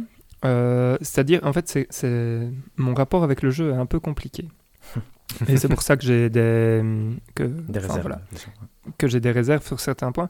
En fait, quand j'étais dedans, euh, je sais que j'étais un peu dans ce côté. euh, Enfin, il fallait que je consomme, quoi. Donc, euh, voilà, comme David disait, je, je ratais la, la fleur prodige, boum, je, je retournais pour, pour essayer de la voir. Et, et donc, c'était niveau, puis niveau, puis niveau, puis niveau. Et donc, mais le problème, c'est que j'ai consommé ça, peut-être à mon avis, de façon malsaine. Et, et donc euh, là maintenant en fait ça fait ouf, euh, ça fait deux ça fait deux grosses semaines que j'ai fini le jeu deux trois semaines et en fait euh, avec le recul mais donc c'est c'est pour ça que j'ai des réserves c'est à cause du recul à mon avis euh, qui fait ça mais je sais pas quand vous l'avez fini Mais il y a deux semaines. Mais avec le donc, recul, euh, Il y a Ah une ouais, semaine, ok. ouais. Ok, d'accord. Et, et avec le recul, je me dis, mais en fait, je me rappelle de rien. De... Enfin, je me rappelle de rien. Si, bien, bien évidemment, je me rappelle de, de certaines choses, mais je me dis, euh, enfin, je suis en train de me dire combien de niveaux j'ai fait dans ce jeu, euh, probablement pas loin de 100, et je me rappelle de peut-être 4 ou 5 idées. C'est ce qui est, ce qui est fou, hein. Et, et je sais que c'est... Enfin, voilà. C'est ce côté... euh, Et t'as rien ressenti? Parce que je écrit- pense que c'est le, le plus important. Je Parce que tu vois, numériquement, se Mais j'ai- rappeler non, de choses. enfin, je veux dire, ouais. T'as rien si, ressenti de temps en temps. Ouais, ouais. Mais de temps en temps, ça me faisait, enfin, ça me faisait sourire et je me disais, en fait, de temps en temps, je me disais, ah, c'est malin. Mais jamais j'étais ébloui. En fait, c'est ça le truc qui, qui s'est passé. C'est, je, je me disais à chaque fois, c'est bien fait, c'est c'est malin. Mais jamais j'étais là, genre, ah la vache, euh, là, je suis. Enfin, ça m'a jamais retourné, en fait. Voilà. Donc. Et, et- mais je, je comprends hein, que ça puisse euh, faire cet effet-là. C'est juste que moi, ça, Mhm. ça n'a pas Non, eu euh, cet effet-ci. Donc c'est pour ça que, que je suis intéressé de, de voir comment vous, vous avez vécu ce, toutes ces idées qui s'enchaînaient euh, à, à tout va, quoi, en fait. Parce que moi, ce que j'ai écrit, c'est finalement... mais c'est horrible. hein. Il y a un peu un effet WarioWare qui s'enchaîne où... enfin, tout s'enchaîne, et puis à la fin, j'ai presque rien retenu, en fait. Euh, et voilà, donc ça, c'est un truc qui est personnel, hein, mais, à fait. mais donc voilà. Euh, après, d'un point de vue. euh, Tu comprendras qu'on est entièrement en désaccord. Je, suis entièrement en désaccord avec cet avis de Oui, WarioWare évidemment, Mario mais-. Non, mais ça, je- ça je suis d'accord que c'était la Mhm. phrase. Je veux dire, je l'ai écrit, mais je savais exactement ce que je faisais quand je l'ai écrit. hein. C'était pour, euh, pour rendre les gens un peu malades. Même nos, auditeurs, à mon avis, vont me détester après ça. Mais enfin, voilà. Euh, par contre, euh, le, truc où, moi j'ai été euh, absolument subjugué, c'est quand je l'ai pris en main, je me suis dit, bon, le jeu est pas laid, bon, c'est toujours est vraiment pas laid pour de la Switch. Par exemple, il est plus beau qu'un Zelda Tears of the Kingdom ou un truc comme ça. Mais surtout, je me suis dit, en fait, ce qui est fou, c'est dès le premier niveau, j'ai vu des animations, par exemple, quand Mario passe dans un tuyau, Mhm. euh, qui a son chapeau qui reste, il passe le bras, il récupère le chapeau. Euh, quand tu sautes sur euh, un ennemi. Et mais ce qui- est fou, c'est que ça se voit directement le, le soin qui a été mis dans la technique, dans les animations, et alors bien évidemment dans les contrôles. Là par contre, c'était le... En fait, moi, c'est ça qui m'a qui m'a amené au bout, en fait. Donc, euh, mon, mon point d'orgue à moi, c'était la technique du jeu. C'est fou, hein. je sais que c'est con, mais... euh, parce que je voulais voir, tiens, euh, est-ce qu'il va y avoir un nouvel ennemi? Comment il va réagir quand je vais lui sauter sur la tête? Qu'est-ce qu'il va faire? Etc. Parce que, parce que toutes ces idées-là, qui sont aussi des, des idées, mais moins dans le, dans le corps, enfin, je veux dire, dans le cœur du, du jeu, euh, celles-là, je les trouve absolument fantastiques. quoi. Alors, bon, j'imagine, enfin, j'imagine que vous, que vous n'avez pas grand-chose à lui reprocher techniquement. Non, mais il est, il Mais- est formidable, effectivement. Et je suis d'accord, et je rejoins par contre, là où je suis un tout petit peu en désaccord, c'est que pour moi, ça fait. C'est le tout est ensemble. Tu vois, je veux dire, ce jeu veut t'émerveiller à tout moment, tu vois, je veux dire, et il va jamais. À chaque fois qu'il peut le faire, tu vois, tu vois vraiment. C'est un peu comme. Et c'est là qu'il y avait une comparaison avec Zelda Breath of the Wild. Quand on avait découvert Zelda Breath of the Wild, t'avais vraiment l'impression qu'ils avaient pensé à tout. Ici, ici c'est un jeu aussi, il me fait croire qu'ils ont réfléchi à. Chaque fois que je vais essayer un truc ou regarder un truc, soit ça va marcher, soit euh, il va me faire comprendre que ça marche pas parce qu'ils n'ont pas envie que ça marche. Mais et je, comme tu le dis, l'éléphant par exemple, c'est tout con, mais l'éléphant il est, il est trop rigolo. Tu vois, il faudrait faire un jeu. L'éléphant pourrait être un jeu à la Donkey Kong lui tout seul, j'ai- parce que ne serait-ce que ses gestes déjà, il est, il est vraiment, comme tu le dis, euh, les animations qu'il y a derrière sont, sont fantastiques. La façon dont ça bouge, ben, tu, tu l'as dit, les contrôles, pour moi, je trouve que c'est une amélioration incroyable. Je pense qu'on en avait déjà fait mention dans le podcast, mais en Mhm. tout cas entre nous certainement, de à quel point on trouvait euh, Super Mario Bros. Wii U difficile à jouer. Horrible. Et ici, Mhm. euh, voilà, c'est c'est tout, tout, tout le contraire. Il y a ce côté découverte, en fait. Pour moi, ils ont réussi à faire un peu ce qu'ils font avec Super Mario 3D World de... C'est un jeu tellement gentil, tu vois, dire, euh, que tu as envie de... Il va jamais, être- presque jamais être méchant avec toi et tu peux essayer d'aller par là, essayer, tu découvres. Il n'y a pas de temps maintenant, donc tu es tranquille en plus. Donc. Et donc pour moi, juste pour revenir sur le point que tu disais, ce côté de fait que toutes les animations sont des petits clins d'œil pour que tu sois heureux finalement. C'est, c'est, ça fait partie intégrante de, de- du jeu. Il serait moins Wonder ou il serait moins cohérent et donc il me ferait moins croire que tout le reste est aussi réfléchi s'il n'y avait pas ça. tu vois, j'ai- Yep. David, un truc à dire là-dessus ou Euh, à non, non, rajouter, non, je suis, ou je suis d'accord avec vous. Je trouve que c'était super beau et c'est super mignon en soi. Euh, Je veux dire, c'est- ça, ça, ça attire le regard immédiatement, comme tu disais, Valérie, les nouvelles animations et le nouveau. Et le nouveau. Le nouveau mouvement des personnages, etc. Non, je trouvais ça. Je trouve que c'est un jeu qui est mignon de partout, comme ça. Je veux dire, il y a. il y a tout, tout donne un petit sourire la première fois que tu le vois. Et ça peut être ces petits mouvements, ça peut être les niveaux, etc. Donc euh, non, je, je suis d'accord avec toi. J'étais impressionné par la quantité de nouvelles euh, choses. J'étais impressionné aussi par la quantité de nouveaux ennemis, entre guillemets, qu'il y avait. par Mhm. rapport à ce que moi je connaissais dans un Mario. Donc ça c'était chouette. Ça j'étais content aussi euh, parce que d'habitude il suffit de leur sauter sur la tête et puis il meurt. Et ici j'avais l'impression qu'il y avait plus de variété à ce niveau-là. Donc à ce niveau-là j'étais surpris et content en même temps de de, de la variété que qu'il y avait au fur et à mesure des niveaux. Exact.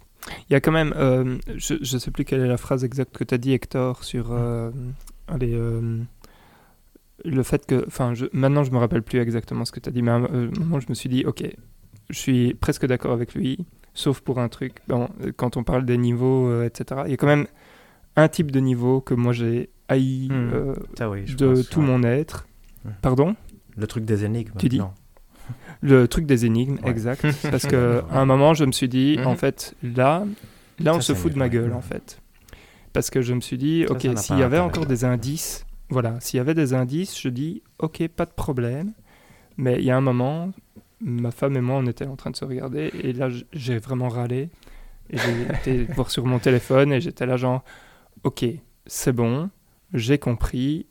Ceux-là, on va les faire euh, dès qu'il y a un moment où on ne sait plus trop. On va voir sur Internet parce que ça, ça, Mhm. ça ne sert à rien. En fait, mais je suis d'accord, euh, il y a vraiment que ceux-là et je pense qu'il y en a genre 4 ou 5 dans, Oui. dans tout le jeu. Donc, euh, Et il y en a en un particulier faible, un où il faut juste sauter partout. Il y en a un où il faut juste sauter partout. C'est C'est- ouais, c'est- exactement. Bon, bref. Mais, euh, ceux-là sont vraiment euh, très chiants et très nuls, mais Oui, ce sont faire, effectivement ouais, les, exact, si jamais. les seuls qui sont Mhm. ultra, ultra nuls. Quoi.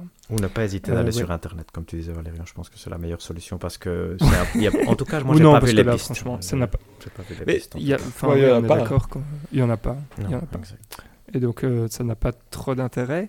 Après, je me suis dit, parce que donc j'ai fait, je pense que, hum, enfin, j'imagine que vous avez fait plus ou moins pareil, mais vous, vous avez fait le jeu en ligne ou pas? Non. Un tout petit peu, Non? Un tout petit Ah, peu voilà. avant de l'arrêter. Mais... Moi, je l'ai, donc je l'avais commencé hors ligne. Et à un moment, je sais pas, je me suis dit tiens, je vais essayer le mode en ligne. Et en fait, ce qui se passe avec le mode en ligne, c'est qu'on voit euh, des fantômes euh, de gens qui jouent entre guillemets en même temps que nous. Euh, et donc, on va se retrouver à 4, je pense 4 dans un même niveau, quelque chose comme Mhm. ça. Et le mode en ligne permet de voir ce que font les autres fantômes. Et donc, dans ce genre de niveau où il faut enquêter, c'est-à-dire ouais, sauter ouais. partout, comme euh, l'a très bien dit euh, David, euh, on peut peut-être, enfin, ça peut peut-être donner des indices sur ah tiens, Ouais. il a réussi à monter là, alors que moi je ne peux pas encore le faire, donc c'est qu'il y a probablement moyen. Enfin voilà, donc peut- peut-être qu'avec le mode en ligne, ce- ces niveaux-là prennent plus de sens. Euh, c'est vrai qu'il recommande, que- non, de le faire. en- Il n'y a pas un truc comme un petit message de- Oui, ouais. c'est ce que c'est écrit euh, de demander de l'aide à ses amis. Mhm. Ah oui, voilà, Donc, euh, exact. Donc euh, tout à fait, il y, a un- il y a un message Mais bon, ça reste pour ça. quand même. Et moi personnellement, je trouve que le mode en ligne, est, bah, il fait partie de tous ces modes en ligne ultra gentillets où euh, en gros, euh, ce qui se passe, c'est qu'on va, euh, on va passer le niveau en même temps que d'autres gens. Et si jamais on devait mourir, on devient un fantôme. Et si on touche les gens qui sont en train de passer euh, le niveau en même temps que nous, euh, bah, ça fait, ça fait qu'on revit. Donc on ne doit pas recommencer le, le niveau depuis le début. Ah, Et euh, je trouvais ça, euh, je trouvais ça très mignon et euh, très bien fait, surtout pour les pour les mondes du niveau, pardon, pour les niveaux du monde caché Mhm. euh, qui qui eux sont coriaces. Oui, ça, Et euh, là, j'étais très content d'avoir euh, des gens qui le faisaient euh, en même temps que moi pour pouvoir euh, les utiliser un peu. Mais, euh, mais voilà, bon, je sais pas si vous avez quelque chose à dire du mode en ligne. Bon, toi, Euh, non, j'ai pas testé. mais- non.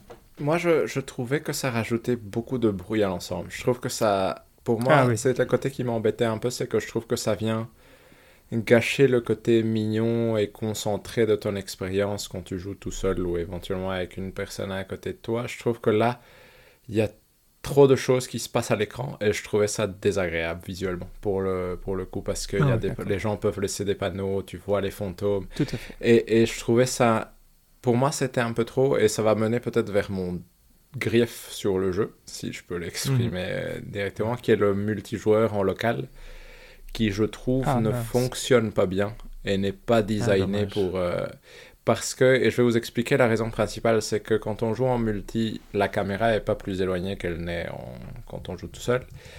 Mais le, celui à qui va être assigné la caméra, et c'est assez erratique. Et quand celui qui a la caméra décide de bouger, le niveau bouge. C'est-à-dire qu'il n'y a pas de, de je vais agrandir l'écran pour voir l'autre encore. Il n'y a pas de. Hmm. Et du coup, ça fait que quand tu joues avec quelqu'un qui joue peut-être moins bien que toi, et c'est vraiment à cette idée-là que je pensais, c'est s'il y en a un qui est bon et qui avance, et que c'est lui qui a la caméra, bah, l'autre va devenir fantôme tout le temps, entre guillemets.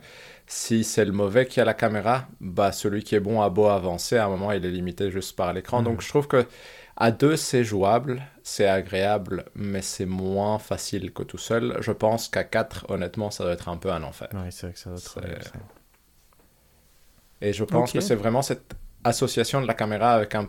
vous- Parce qu'il y a des niveaux, par exemple, qui sont très verticaux dans les niveaux challenge où tu dois sauter sur le mur. Tu vois, quand Mhm. tu dois... T'apprends Ouais. la, le rebond, la possibilité de sauter sur le mur, le truc. Ce niveau-là, par exemple, rien qu'à deux, c'était vraiment désagréable. Parce qu'il y a vraiment ces Mhm. moments où euh, bah, il y en a un... Tu vois, ça- tu, tu finis par faire ce truc de... Ok, c'est toi qui as la caméra, essaye. Et puis si tu te foires, c'est moi qui... Tu vois, c'est...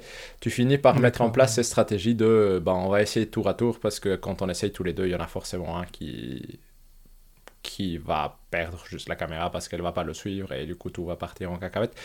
Et du coup, je trouvais que c'est... Je... je... C'est pas un jeu designé pour être joué en multi, honnêtement, et je pense vraiment que le jouer à 4 cacherait l'expérience de quelqu'un. Je pense que le jouer à 2, ça passe, et honnêtement, c'est encore chouette. Mais je suis pas sûr que ce soit la meilleure façon quand même d'expérimenter Mhm. le jeu en entier. D'accord. Euh, rien à voir, mais donc du coup, ici, euh, David, tu as mentionné un petit point qui est aussi une nouveauté et que je trouve qu'il y a une très belle nouveauté, c'est le système de badge qui permet d'avoir c'est en fait vrai, une ouais. habilité spéciale euh, qui, qui va aller du, euh, du double saut euh, au fait de, comment dire, de jeter une sorte de liane là, comme ça pour aller se coller euh, au mur. Euh, bref, il y a plein plein de, plein, plein de Mhm. badges comme ça. Et je trouve que ce système-là, par contre, c'est un système qui est euh, extrêmement, bien, Mhm. extrêmement bien pensé et qui est un système, mais c'est de nouveau, hein, c'est pour, euh, pour lisser tous les, toutes les aspérités de, je veux dire, de la difficulté, peut permettre, par exemple, on se dit, ah tiens, euh, quand j'ai fait ce niveau-là, par exemple, j'ai pas réussi à avoir euh, le drapeau, j'invente, Mhm. parce que le drapeau, il fallait quand même euh, bien gérer euh, le truc, bah, on peut mettre un badge qui permet de sauter plus haut si on laisse appuyer euh, longtemps, ou euh, il y a un badge qui permet de faire un saut, euh, comment dire, une sorte de de saut euh, tournoyant euh, Mhm. quand on est en l'air ou des trucs comme ça. Et donc on peut se dire bah tiens je vais le refaire en mettant ce badge là et donc euh, je passe tout parce que en fait tout le reste j'ai déjà récupéré. Et comme ça j'arrive sur la fin. Et donc je trouve que c'est un, un bel outil pour pour les gens qui veulent le 100% euh, partout. Et, euh, et je, trouvais ça euh, très rigolo d'ailleurs de jouer avec ces trucs là parce que si jamais enfin quand, quand j'avais un problème par exemple dans un niveau euh, principalement dans les niveaux euh, entre guillemets cachés du monde caché là euh, bah ça c'était un système qui permet de d'adoucir l'expérience quoi Mhm. donc voilà très bon système Ça, c'est un trouve. excellent système. Et d'ailleurs, c'est c'est rigolo parce que ça te donne aussi ce côté de Ah, qu'est-ce que j'aurais fait? Je sais pas si vous l'avez eu, mais qu'est-ce que j'aurais fait si j'avais pas eu pris ce badge-là euh, cette fois-ci Tu vois, et parfois t'arrivais à la Ouais. fleur parce que t'avais le Mhm. truc qui te permet de faire le parachute, tu vois, ou des trucs comme ça. Mhm. Donc, je trouvais que ça te donnait ce côté de Ah, moi, j'ai j'ai- eu la chance ou la bonne idée de prendre ce badge-ci pour euh, ce niveau. Et c'était chouette. Et c'est souvent, pas tous, hein, mais souvent des, mécaniques qui donnent euh, des chouettes animations et des chouettes euh, possibilités aussi. Donc, non, moi, j'étais, je trouvais ça vraiment très, très chouette. Yep.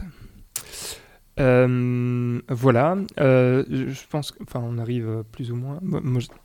De ma liste de trucs dont il faut parler, on arrive plus ou moins euh, à la fin de ce que j'ai écrit. Je, vou- je voulais encore mentionner peut-être les, les différentes, euh, les différents power-up. Euh, Mhm, Hector a parlé de l'éléphant, euh, qui est ouais. génial, qui, qui est pas mal, je trouve, Oh, qui, est, est qui est pas le pire. il est, c'est pas le pire, c'est pas le meilleur, je trouve. Ah, c'est quoi le meilleur j'ai trouvé- pour moi, c'est la foreuse. Ok, ouais, qui est pas que mal aussi. là, j'ai trouvé que le design était euh, très très bon et je trouve que tout ce qui. En fait, je trouvais que l'éléphant, il n'y avait rien qui justifiait d'avoir l'éléphant. Que la foreuse, il y a des petits trucs Mhm. où on se dit Ah là, ils y ont pensé, c'est- bien foutu. Et enfin voilà, donc je trouvais que la foreuse était très très bien intégrée dans, dans, enfin, dans les niveaux euh, à certains endroits. Euh, bah, le- il y a le, comment dire, le Mario boule de feu Mhm. qui est un classique. Donc euh, Mhm. celui-là, on le connaît, il fonctionne toujours très bien. Et alors, j'ai été extrêmement déçu par le Mario qui faisait des bulles. oui, ça c'est Parce nul, que je trouve que. Mais en fait, en vrai, non, c'est nul. Je pense pas que ce soit nul parce que je trouve que l'idée est géniale. Mais il n'y a rien qui est implémenté pour, pour ce pouvoir-là, je trouve. Mm. Il n'y a, y a rien qui m'a fait penser. Enfin, je trouve qu'il y a beaucoup de potentiel. Du style, je- moi, je me voyais bien euh, me dire Faire ah, des- là, je, un dois- je lancer bulle, une bulle. Ouais, je dois lancer une bulle. Ça, ça Je dois sauter dessus, je dois utiliser Mhm. un double saut, et Mhm. finalement ça marche pas très bien, Non, et en fait finalement il ne faut pas l'utiliser. exact. Et, et donc, du coup, j'étais un peu euh, déçu, par, enfin, extrêmement déçu par les bulles, en fait, euh, et qui était le pouvoir que, à chaque fois que je le voyais arriver, j'étais là genre, Ouais, ah, ça, je le non, celui-là, je le prends pas, ouais. quoi. On est d'accord, ça je suis voilà. euh, 100% d'accord. Mais donc voilà, et je pense que c'est les quatre, euh, enfin, à, à part, Ouais. bien évidemment, les, les trucs qui se passent quand on prend les, les fleurs prodiges, sont les quatre transformations principales qu'on a euh, ici. Et voilà, je pense, enfin, je sais pas, j'ai pas grand chose d'autre à dire. Euh, Euh, moi, la dernière chose que j'ajouterais, Mhm. c'est j'aimais beaucoup le fait qu'il y ait des niveaux de difficulté explicitement indiqués au début de chaque niveau, même si Ah oui, le choix du nombre d'étoiles était parfois un peu oui, douteux. Mais ce que j'aimais bien, c'est que je trouve que ça permet vraiment de diriger ton expérience de jeu vers ce que tu as envie de faire sur le moment. Mhm. C'est-à-dire que ceux avec 4 étoiles ou plus sont vraiment quand même compliqués. Mhm. En général, je veux dire, ça demande quand même une euh, certaine dextérité ou un Mhm. certain nombre de tentatives pour réussir. Et du coup, tu peux vraiment te dire, est-ce que j'ai envie de faire juste un truc sympa et tranquille? Est-ce que j'ai envie de faire un truc difficile? Et je, trouvais ça- je trouve que c'est une chouette idée de le savoir à l'avance euh, Mhm. Avant de commencer le niveau. ok, très bien. Hector, un petit truc à rajouter toi Oui, moi j'ai plein, plein de choses, plein de choses à dire. Mais, mais je vais pas, je vais pas dire peut-être Alors, attends. plein de choses, mais oui. Avant que tu finisses avec des trucs Ouais. positifs comme ça, moi je vais, je vais finir avec euh, mon dernier truc euh, négatif, entre guillemets. Euh, c'est les. Donc le, le boss final, j'ai encore trouvé ça sympa. Par contre, les autres boss des. euh, comment le. Le fils euh, Bowser Jr.. j'ai oublié. Bowser Jr., Mhm. merci. Euh, à chaque, en fait, c'était à chaque fois la même chose. Et... Non, il y avait quand même des idées, je trouve. hein, mais- Ouais, ok, d'accord. Je suis pas d'accord avec toi. Euh, Pour moi, c'était tout le temps la même chose et j'étais là, genre, bon, ok. Là, d'un point de vue euh, créativité, je trouvais ça très, très faible. Mais bon, voilà, ça c'est juste mon, mon point de vue sur euh, ces mini-boss. Par exemple, j'ai préféré euh, le monde, euh, je pense que c'est le monde dans la glace, où euh, où il n'y a pas de boss, mais où ça finit par euh, justement le challenge. En fait, c'est où on passe les challenges, etc., pour pouvoir arriver jusqu'à la, euh, jusqu'à la graine euh, Mhm. de ce monde-là. Et à la fin, il n'y a pas de boss. Et, et celui-là, par exemple, mais... Enfin, je sais que le dernier challenge, il était assez euh, costaud. Et à la fin, j'étais là genre, ah, ben, enfin, limite, euh, que, ça, que ça se soit pris comme un boss, ça c'est très bien. Mais euh, Bowser Jr., je voulais plus le voir euh, à la fin parce qu'en fait, euh, je savais tout ce qui allait se passer, quoi. Tout à fait. Voilà. Non, ça je comprends. Mais ici, ce que je trouvais, parce qu'avant, dans les, dans les autres Super Mario 3D World et Super Mario 3D Land que, que j'avais fini, c'était souvent exactement la même chose. Tu vois, tu sautais trois fois. Et, trucs. et ici, il y avait des subtilités, comme parfois tu devais sauter dans l'eau. Tu vois, il y avait des trucs. Je je sais pas si vous vous souvenez, parfois c'était en noir et blanc, parfois Mhm. c'était. Tu avais la, la Mhm. lumière qui s'éteignait. Donc je trouvais que, tu vois, il y avait toujours quand même une petite idée en plus que le truc classique. Ce que je me suis dit, ah, c'est quand même un upgrade. Donc c'est comme ça que je l'ai vu. Et donc probablement on. D'accord, c'est bien. Parce que Euh, je trouvais que c'était agréable. Moi, je trouve que. Bon, mais après, voilà, exact. Chacun, chacun son avis, effectivement. Euh, moi, je voulais finir sur le, le- un de, de mes nouveaux jeux les plus amusants, c'est de, de, mettre des trucs dans ChatGPT ou Bard pour, euh, pour qu'ils me disent euh, des trucs. Et donc, moi, moi, j'ai, vraiment été émerveillé par Mario Wonder. Donc, c'est vraiment un moment où j'ai été. comment est-ce possible qu'un truc comme ça puisse m'émouvoir? Parce que je trouvais vraiment que c'était émouvant. pour moi, il y a un côté, entre guillemets, transcendant. Si on, si on se pose la question de quels sont les médias culturels qu'a développé l'être humain, tu as la littérature, tu as, tous les trucs, tu as le jeu vidéo là-dedans. Entre guillemets, le messie du jeu vidéo, c'est Mario. C'est vraiment très particulier. ça vient du fait que c'était un truc pour enfants. Mais il y a quelque chose de plus puissant derrière. Et je vais que j'avais lu une, une news quelque part qui disait que 4 des 5 personnes qui avaient travaillé sur le Super Mario Bros. original travaillaient sur celui-ci aussi, euh, montre à quel point ces gens étaient des, génies et que, que le statut euh, messianique, de, je sais pas comment il faut dire, de, Mario est légitime. Je, je pense que c'est pas n'importe quoi. Je, pense vraiment que c'est c'est pas un bête jeu, Mario. C'est, c'est, le jeu. Et ça, ça fait que c'est pas n'importe quoi. Et que ce soit un nouveau jeu de ces jeux-là, parce que c'est un nouveau Mario 2D à l'ancienne, ou fait que c'est fascinant et donc moi ça reste quelque chose. Donc j'avais noté quelques trucs parce que dans ma tête ça ça m'a beaucoup troublé pendant que je jouais ce, ce côté de est-ce que je suis vraiment juste en train d'exagérer ce que je vis ou est-ce que ça a du sens? Et j'ai donc j'ai mis un peu ce que les idées que j'ai mis à ChatGPT et il a, il a non seulement il a, il a confondu Violette parce qu'il a cru que c'était mon ami et pas ma soeur, mais ça c'est pas très grave. il m'a dit que l'importance culturelle de Mario Wonder euh, transcende le purement ludique. c'est un jeu qui a, donc ça, ça vous l'avez vu, laissé une euh, trace profonde dans mon expérience humaine. Et, et, après, il a dit un truc très très chouette, c'est que c'est plus qu'un simple jeu. C'est un chef-d'œuvre qui a capturé l'essence même du merveilleux. Tu vois, je trouvais que ça c'était, c'était bien écrit. Ça, c'était la, phrase que j'aurais voulu écrire. Et c'est exactement ça qui fait, je pense. C'est vraiment capturer l'essence même du merveilleux. Et ça, c'est pas n'importe quoi. Tu vois, ça va au-delà de. Sans vouloir critiquer ni rien, chacun son avis. Ça, ça va au-delà de je n'ai retenu aucune idée. Tu vois, euh, Donc, euh, pour moi, c'est vraiment. J'adore Mario Wonder. Je suis vraiment ultra fan. Et je trouve qu'il y a un truc à, à expérimenter au moins une fois dans sa vie quelques niveaux de Mario Wonder parce que c'est vraiment, vraiment fascinant.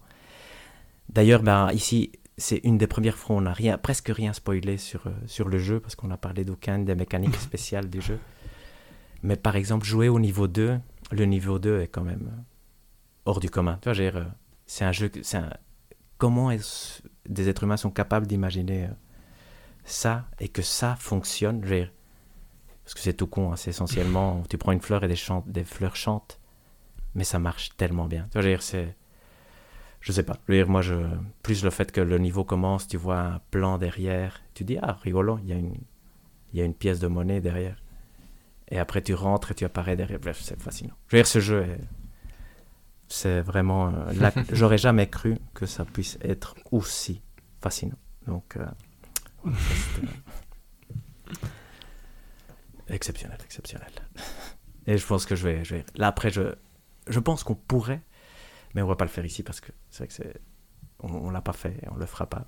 Mais ça vaut la peine de reparcourir tous les niveaux et se dire qu'est-ce qui se passe. Et je pense qu'il y a quand même au moins une trentaine d'idées qui sont euh, hors du commun. Donc, euh, et qui m'ont fait vivre ce moment où je me souviens avoir été profondément ému, tu vois, le jour d'après. Et donc, euh, ça, c'est, c'est un jeu qui m'a marqué pendant toute la semaine que je l'ai joué et que quand je l'ai rejoué, m'a remarqué. Donc, je, je, conseille plus que vivement. Je, pense que c'est vraiment. Ce sera un des grands jeux de tous les temps pour moi. Et donc, euh, quoi, euh, Hector, parce que j'avais demandé les modes de la fin. Ceci est ton mode de la fin. Là, maintenant, je vais, arrêter, conclusion. je vais arrêter. Je vais arrêter. Que c'est effectivement Ok, d'accord. le meilleur jeu de tous les temps. Euh, je, vais, je pense que David a une meilleure conclusion que moi, donc je vais donner la mienne. la mienne, ce serait que bah, donc, Super Mario Bros. Wonder m'a un peu plus, euh, on va dire, rattaché à la formule 2D, sachant que la dernière formule 2D, comme on l'avait dit, c'était euh, super, le New Super Mario Bros. U que j'ai euh, que j'ai haï. Enfin voilà, j'avais acheté la, la, Wii U, il était avec, j'y ai joué, j'y ai joué une fois 5, 10 niveaux. Et je me suis dit non, je ne peux pas. Donc voilà. Donc il aura eu au moins ce, côté euh, de me ramener dans. Allez, de ramener la foi dans, la partie 2D. Euh, néanmoins, je pense que pour moi, c'est toujours dans des Mario 3D que, se passe euh, la magie pour moi, en tout cas. Et donc, voilà. Bon jeu, mais pas jeu exceptionnel pour moi. Ça, ça, ça, ça va faire râler Hector. Ça me fait de la peine surtout. Ouais. Mais bon, ça, c'est- oui, mais bon, voilà, c'est comme ça. Vas-y, David, ton mot de la fin. Euh, non, moi je dirais que c'est simplement, je- comme je l'avais dit, je pense que c'est mon Mario préféré depuis euh, Mario 64 et je suis, je suis surpris et content qu'un Mario 2D euh, puisse rentrer dans la liste de mes jeux de l'année clairement, alors que de base c'est pas, c'est pas les jeux Mario en 2D de base c'est pas ma passion, donc euh, je suis vraiment content qu'il m'ait émerveillé. euh, autant que le nom l'indiquait. Ok. Simple et succinct. Merci beaucoup, David. et donc, je pense qu'on va pouvoir passer au hors-jeu, messieurs. Tout à fait, c'est vrai ça. Tout à fait. Euh, parce que nous avons des hors-jeux. Euh, voilà. Alors, je vais me permettre de commencer. Vas-y Valérie. Euh, parce que, donc, euh, ça fait euh, longtemps que, que je suis un peu euh, tout ce qui est manga, donc ça va être une, re- une recommandation. je ne sais même pas si ça va être une recommandation, mais donc voilà, j'aime bien les mangas. Je lis des listes de quels sont les mangas qui ont marqué, on va dire, le, le médium. Et euh, un manga s'appelle Oyasumi Pun Pun, euh, qui a été donc euh, écrit et dessiné par Inyo Asano. et revient dans plus ou moins toutes les listes il faut avoir lu ce manga. Il y a donc peu, j'ai eu la chance qu'on me prête tous les tomes. Et j'ai commencé ça doucement, mais sûrement. Et il s'avère que euh, c'était. ah, je sais pas comment, euh, comment expliquer ce que c'est. Donc, c'est une sorte de drame, un peu tranche de vie, euh, d'un jeune homme, enfin d'un jeune garçon au début, qui s'appelle Poun Poun, qui est à l'école primaire. Et on va le suivre jusqu'à ce qu'il soit adulte. Donc, euh, ça, ça donne déjà un peu l'idée de, de temps qu'il va y avoir. Il y a 13 volumes. Et, euh, et donc, on va euh, suivre Poun Poun, mais on va suivre aussi euh, tous les gens qui gravitent autour de, de Poun Poun, de ce jeune garçon. Donc, on va suivre sa mère, on va suivre aussi un peu son père, on va suivre ses, amis, on va suivre comment la fille dont il est amoureux quand il est en primaire. Et, et c'est une sorte de.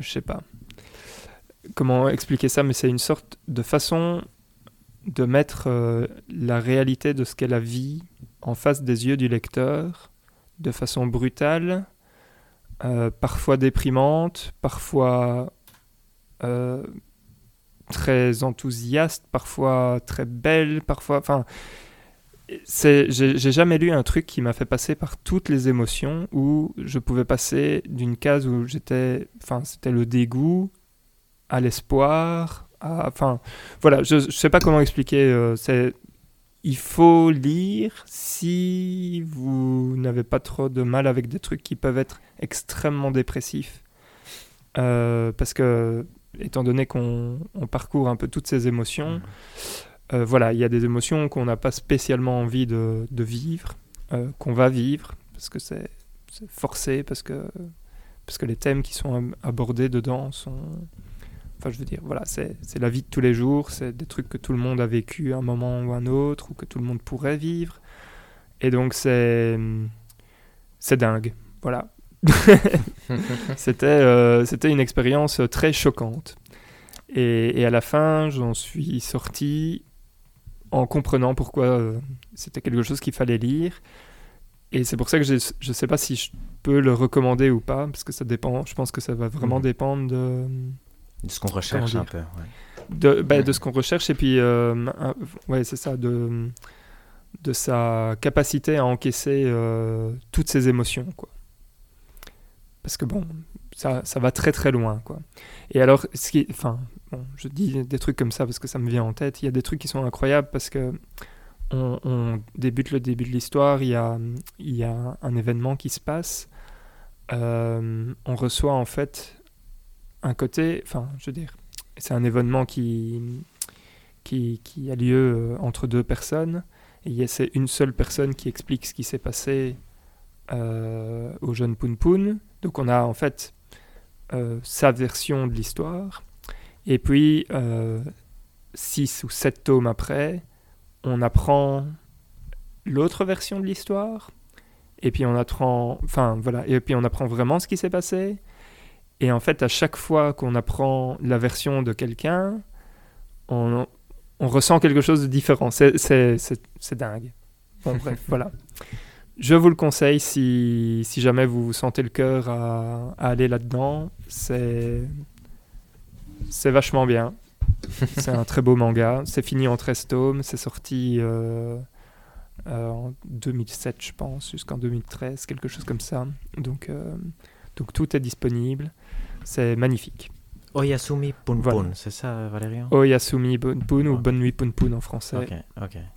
Vraiment, vraiment très très bien. Euh, Hector, tu veux Oui, je peux, je peux, je peux, je peux, effectivement. Moi, j'ai fait un truc euh, que je ne fais jamais, presque plus jamais, pour être honnête, c'est regarder un film. on a regardé un film avec ma femme. C'était quoi comme film? C'était Tard. On a essayé quand le TAR, c'est l'histoire d'une compositrice non, je mens. C'est d'une euh, chef d'orchestre. C'est une histoire d'un chef d'orchestre joué par Kate Blanchett. On avait essayé quand on était fatigué. On avait arrêté après euh, deux minutes, sans, même avoir commencé le film, parce qu'il faut savoir que ça commence avec les crédits.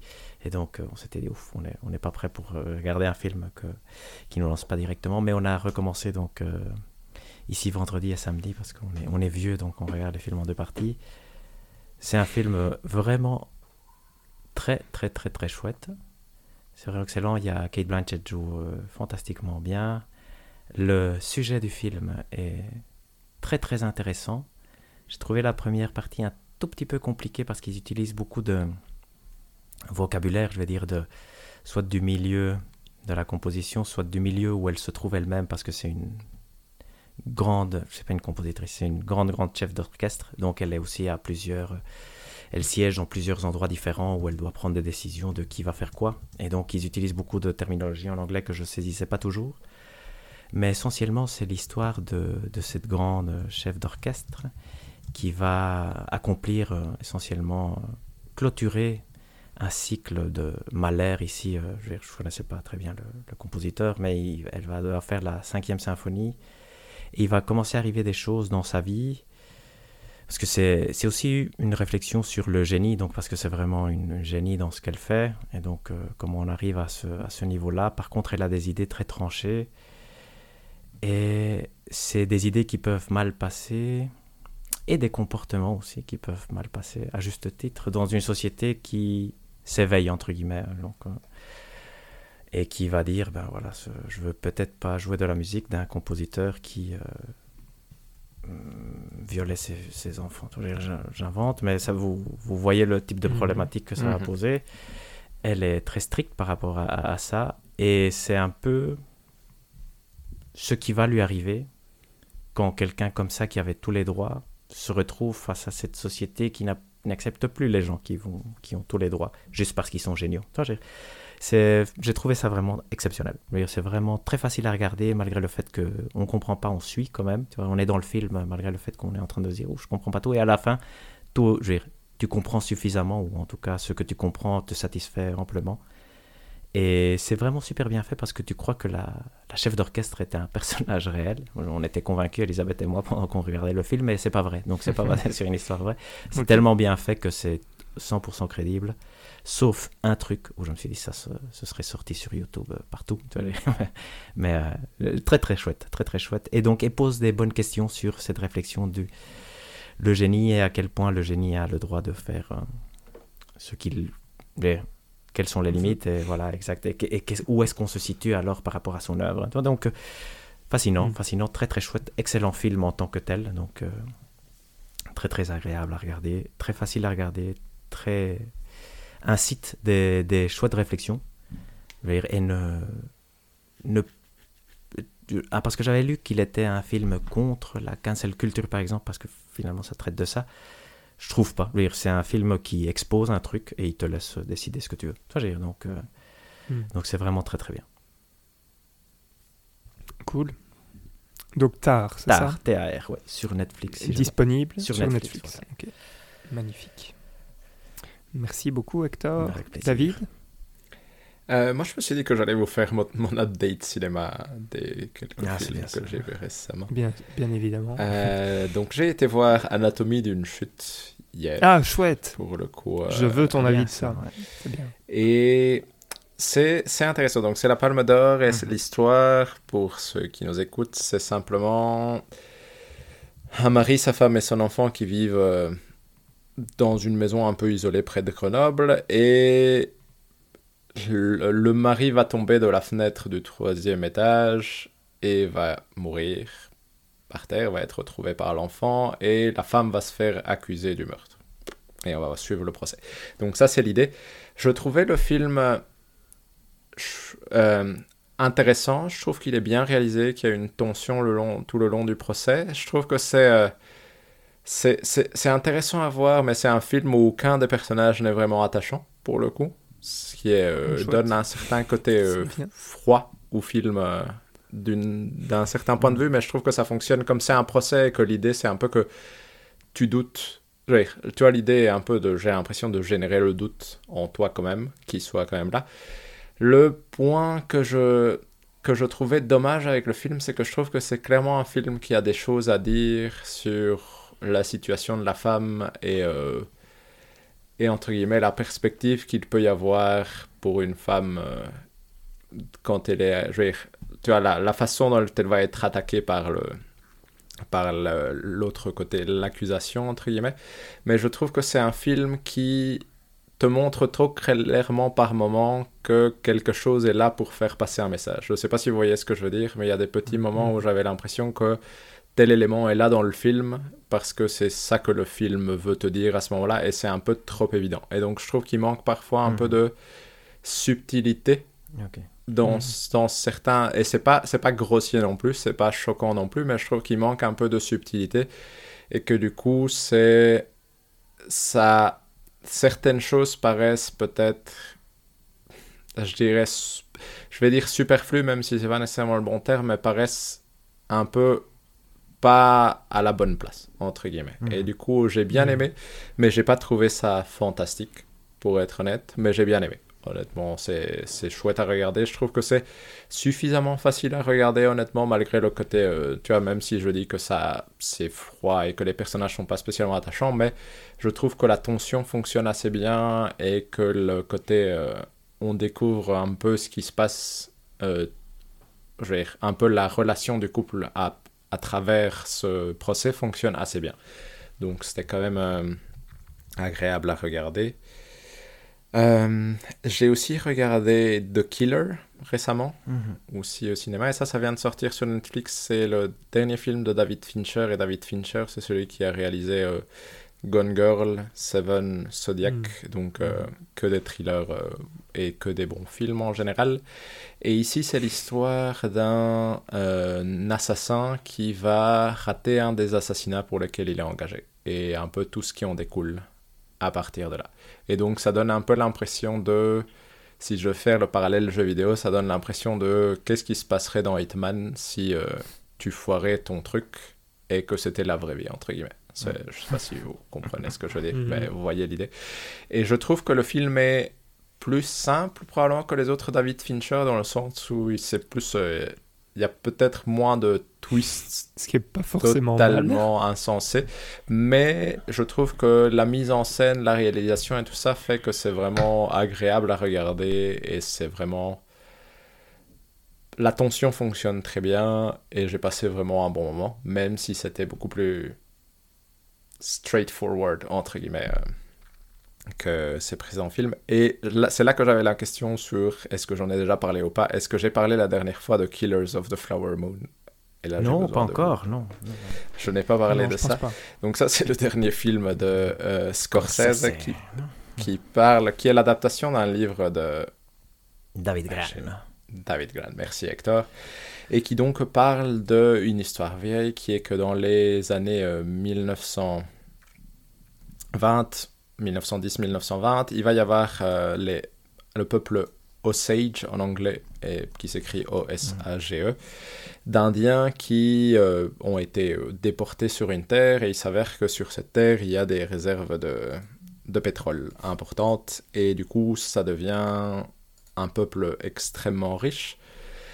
Et ce qui est intéressant, c'est que du fait qu'il devient extrêmement riche, forcément, il y a énormément de gens blancs qui vont arriver et qui vont essayer du coup de euh, récupérer tout l'argent, entre guillemets. Et pour faire ça, forcément, ils vont marier les femmes indiennes, il va y avoir des meurtres. Et en gros, ici, ça raconte l'histoire de meurtres qui sont mis en place par des blancs envers les indiens. Et je trouve que le film est, est vraiment bien fait dans le sens où il est assez lent dans la façon dont il présente les choses, mais justement, il se donne le temps de te raconter quelque chose d'horrible, mais de façon réaliste. C'est-à-dire que tu n'es... Tu vois, c'est... Ça, ça te laisse le temps d'absorber, entre guillemets, le côté horrible de ce qui se passe et le racisme qu'il y a dans tout ce qui se passe.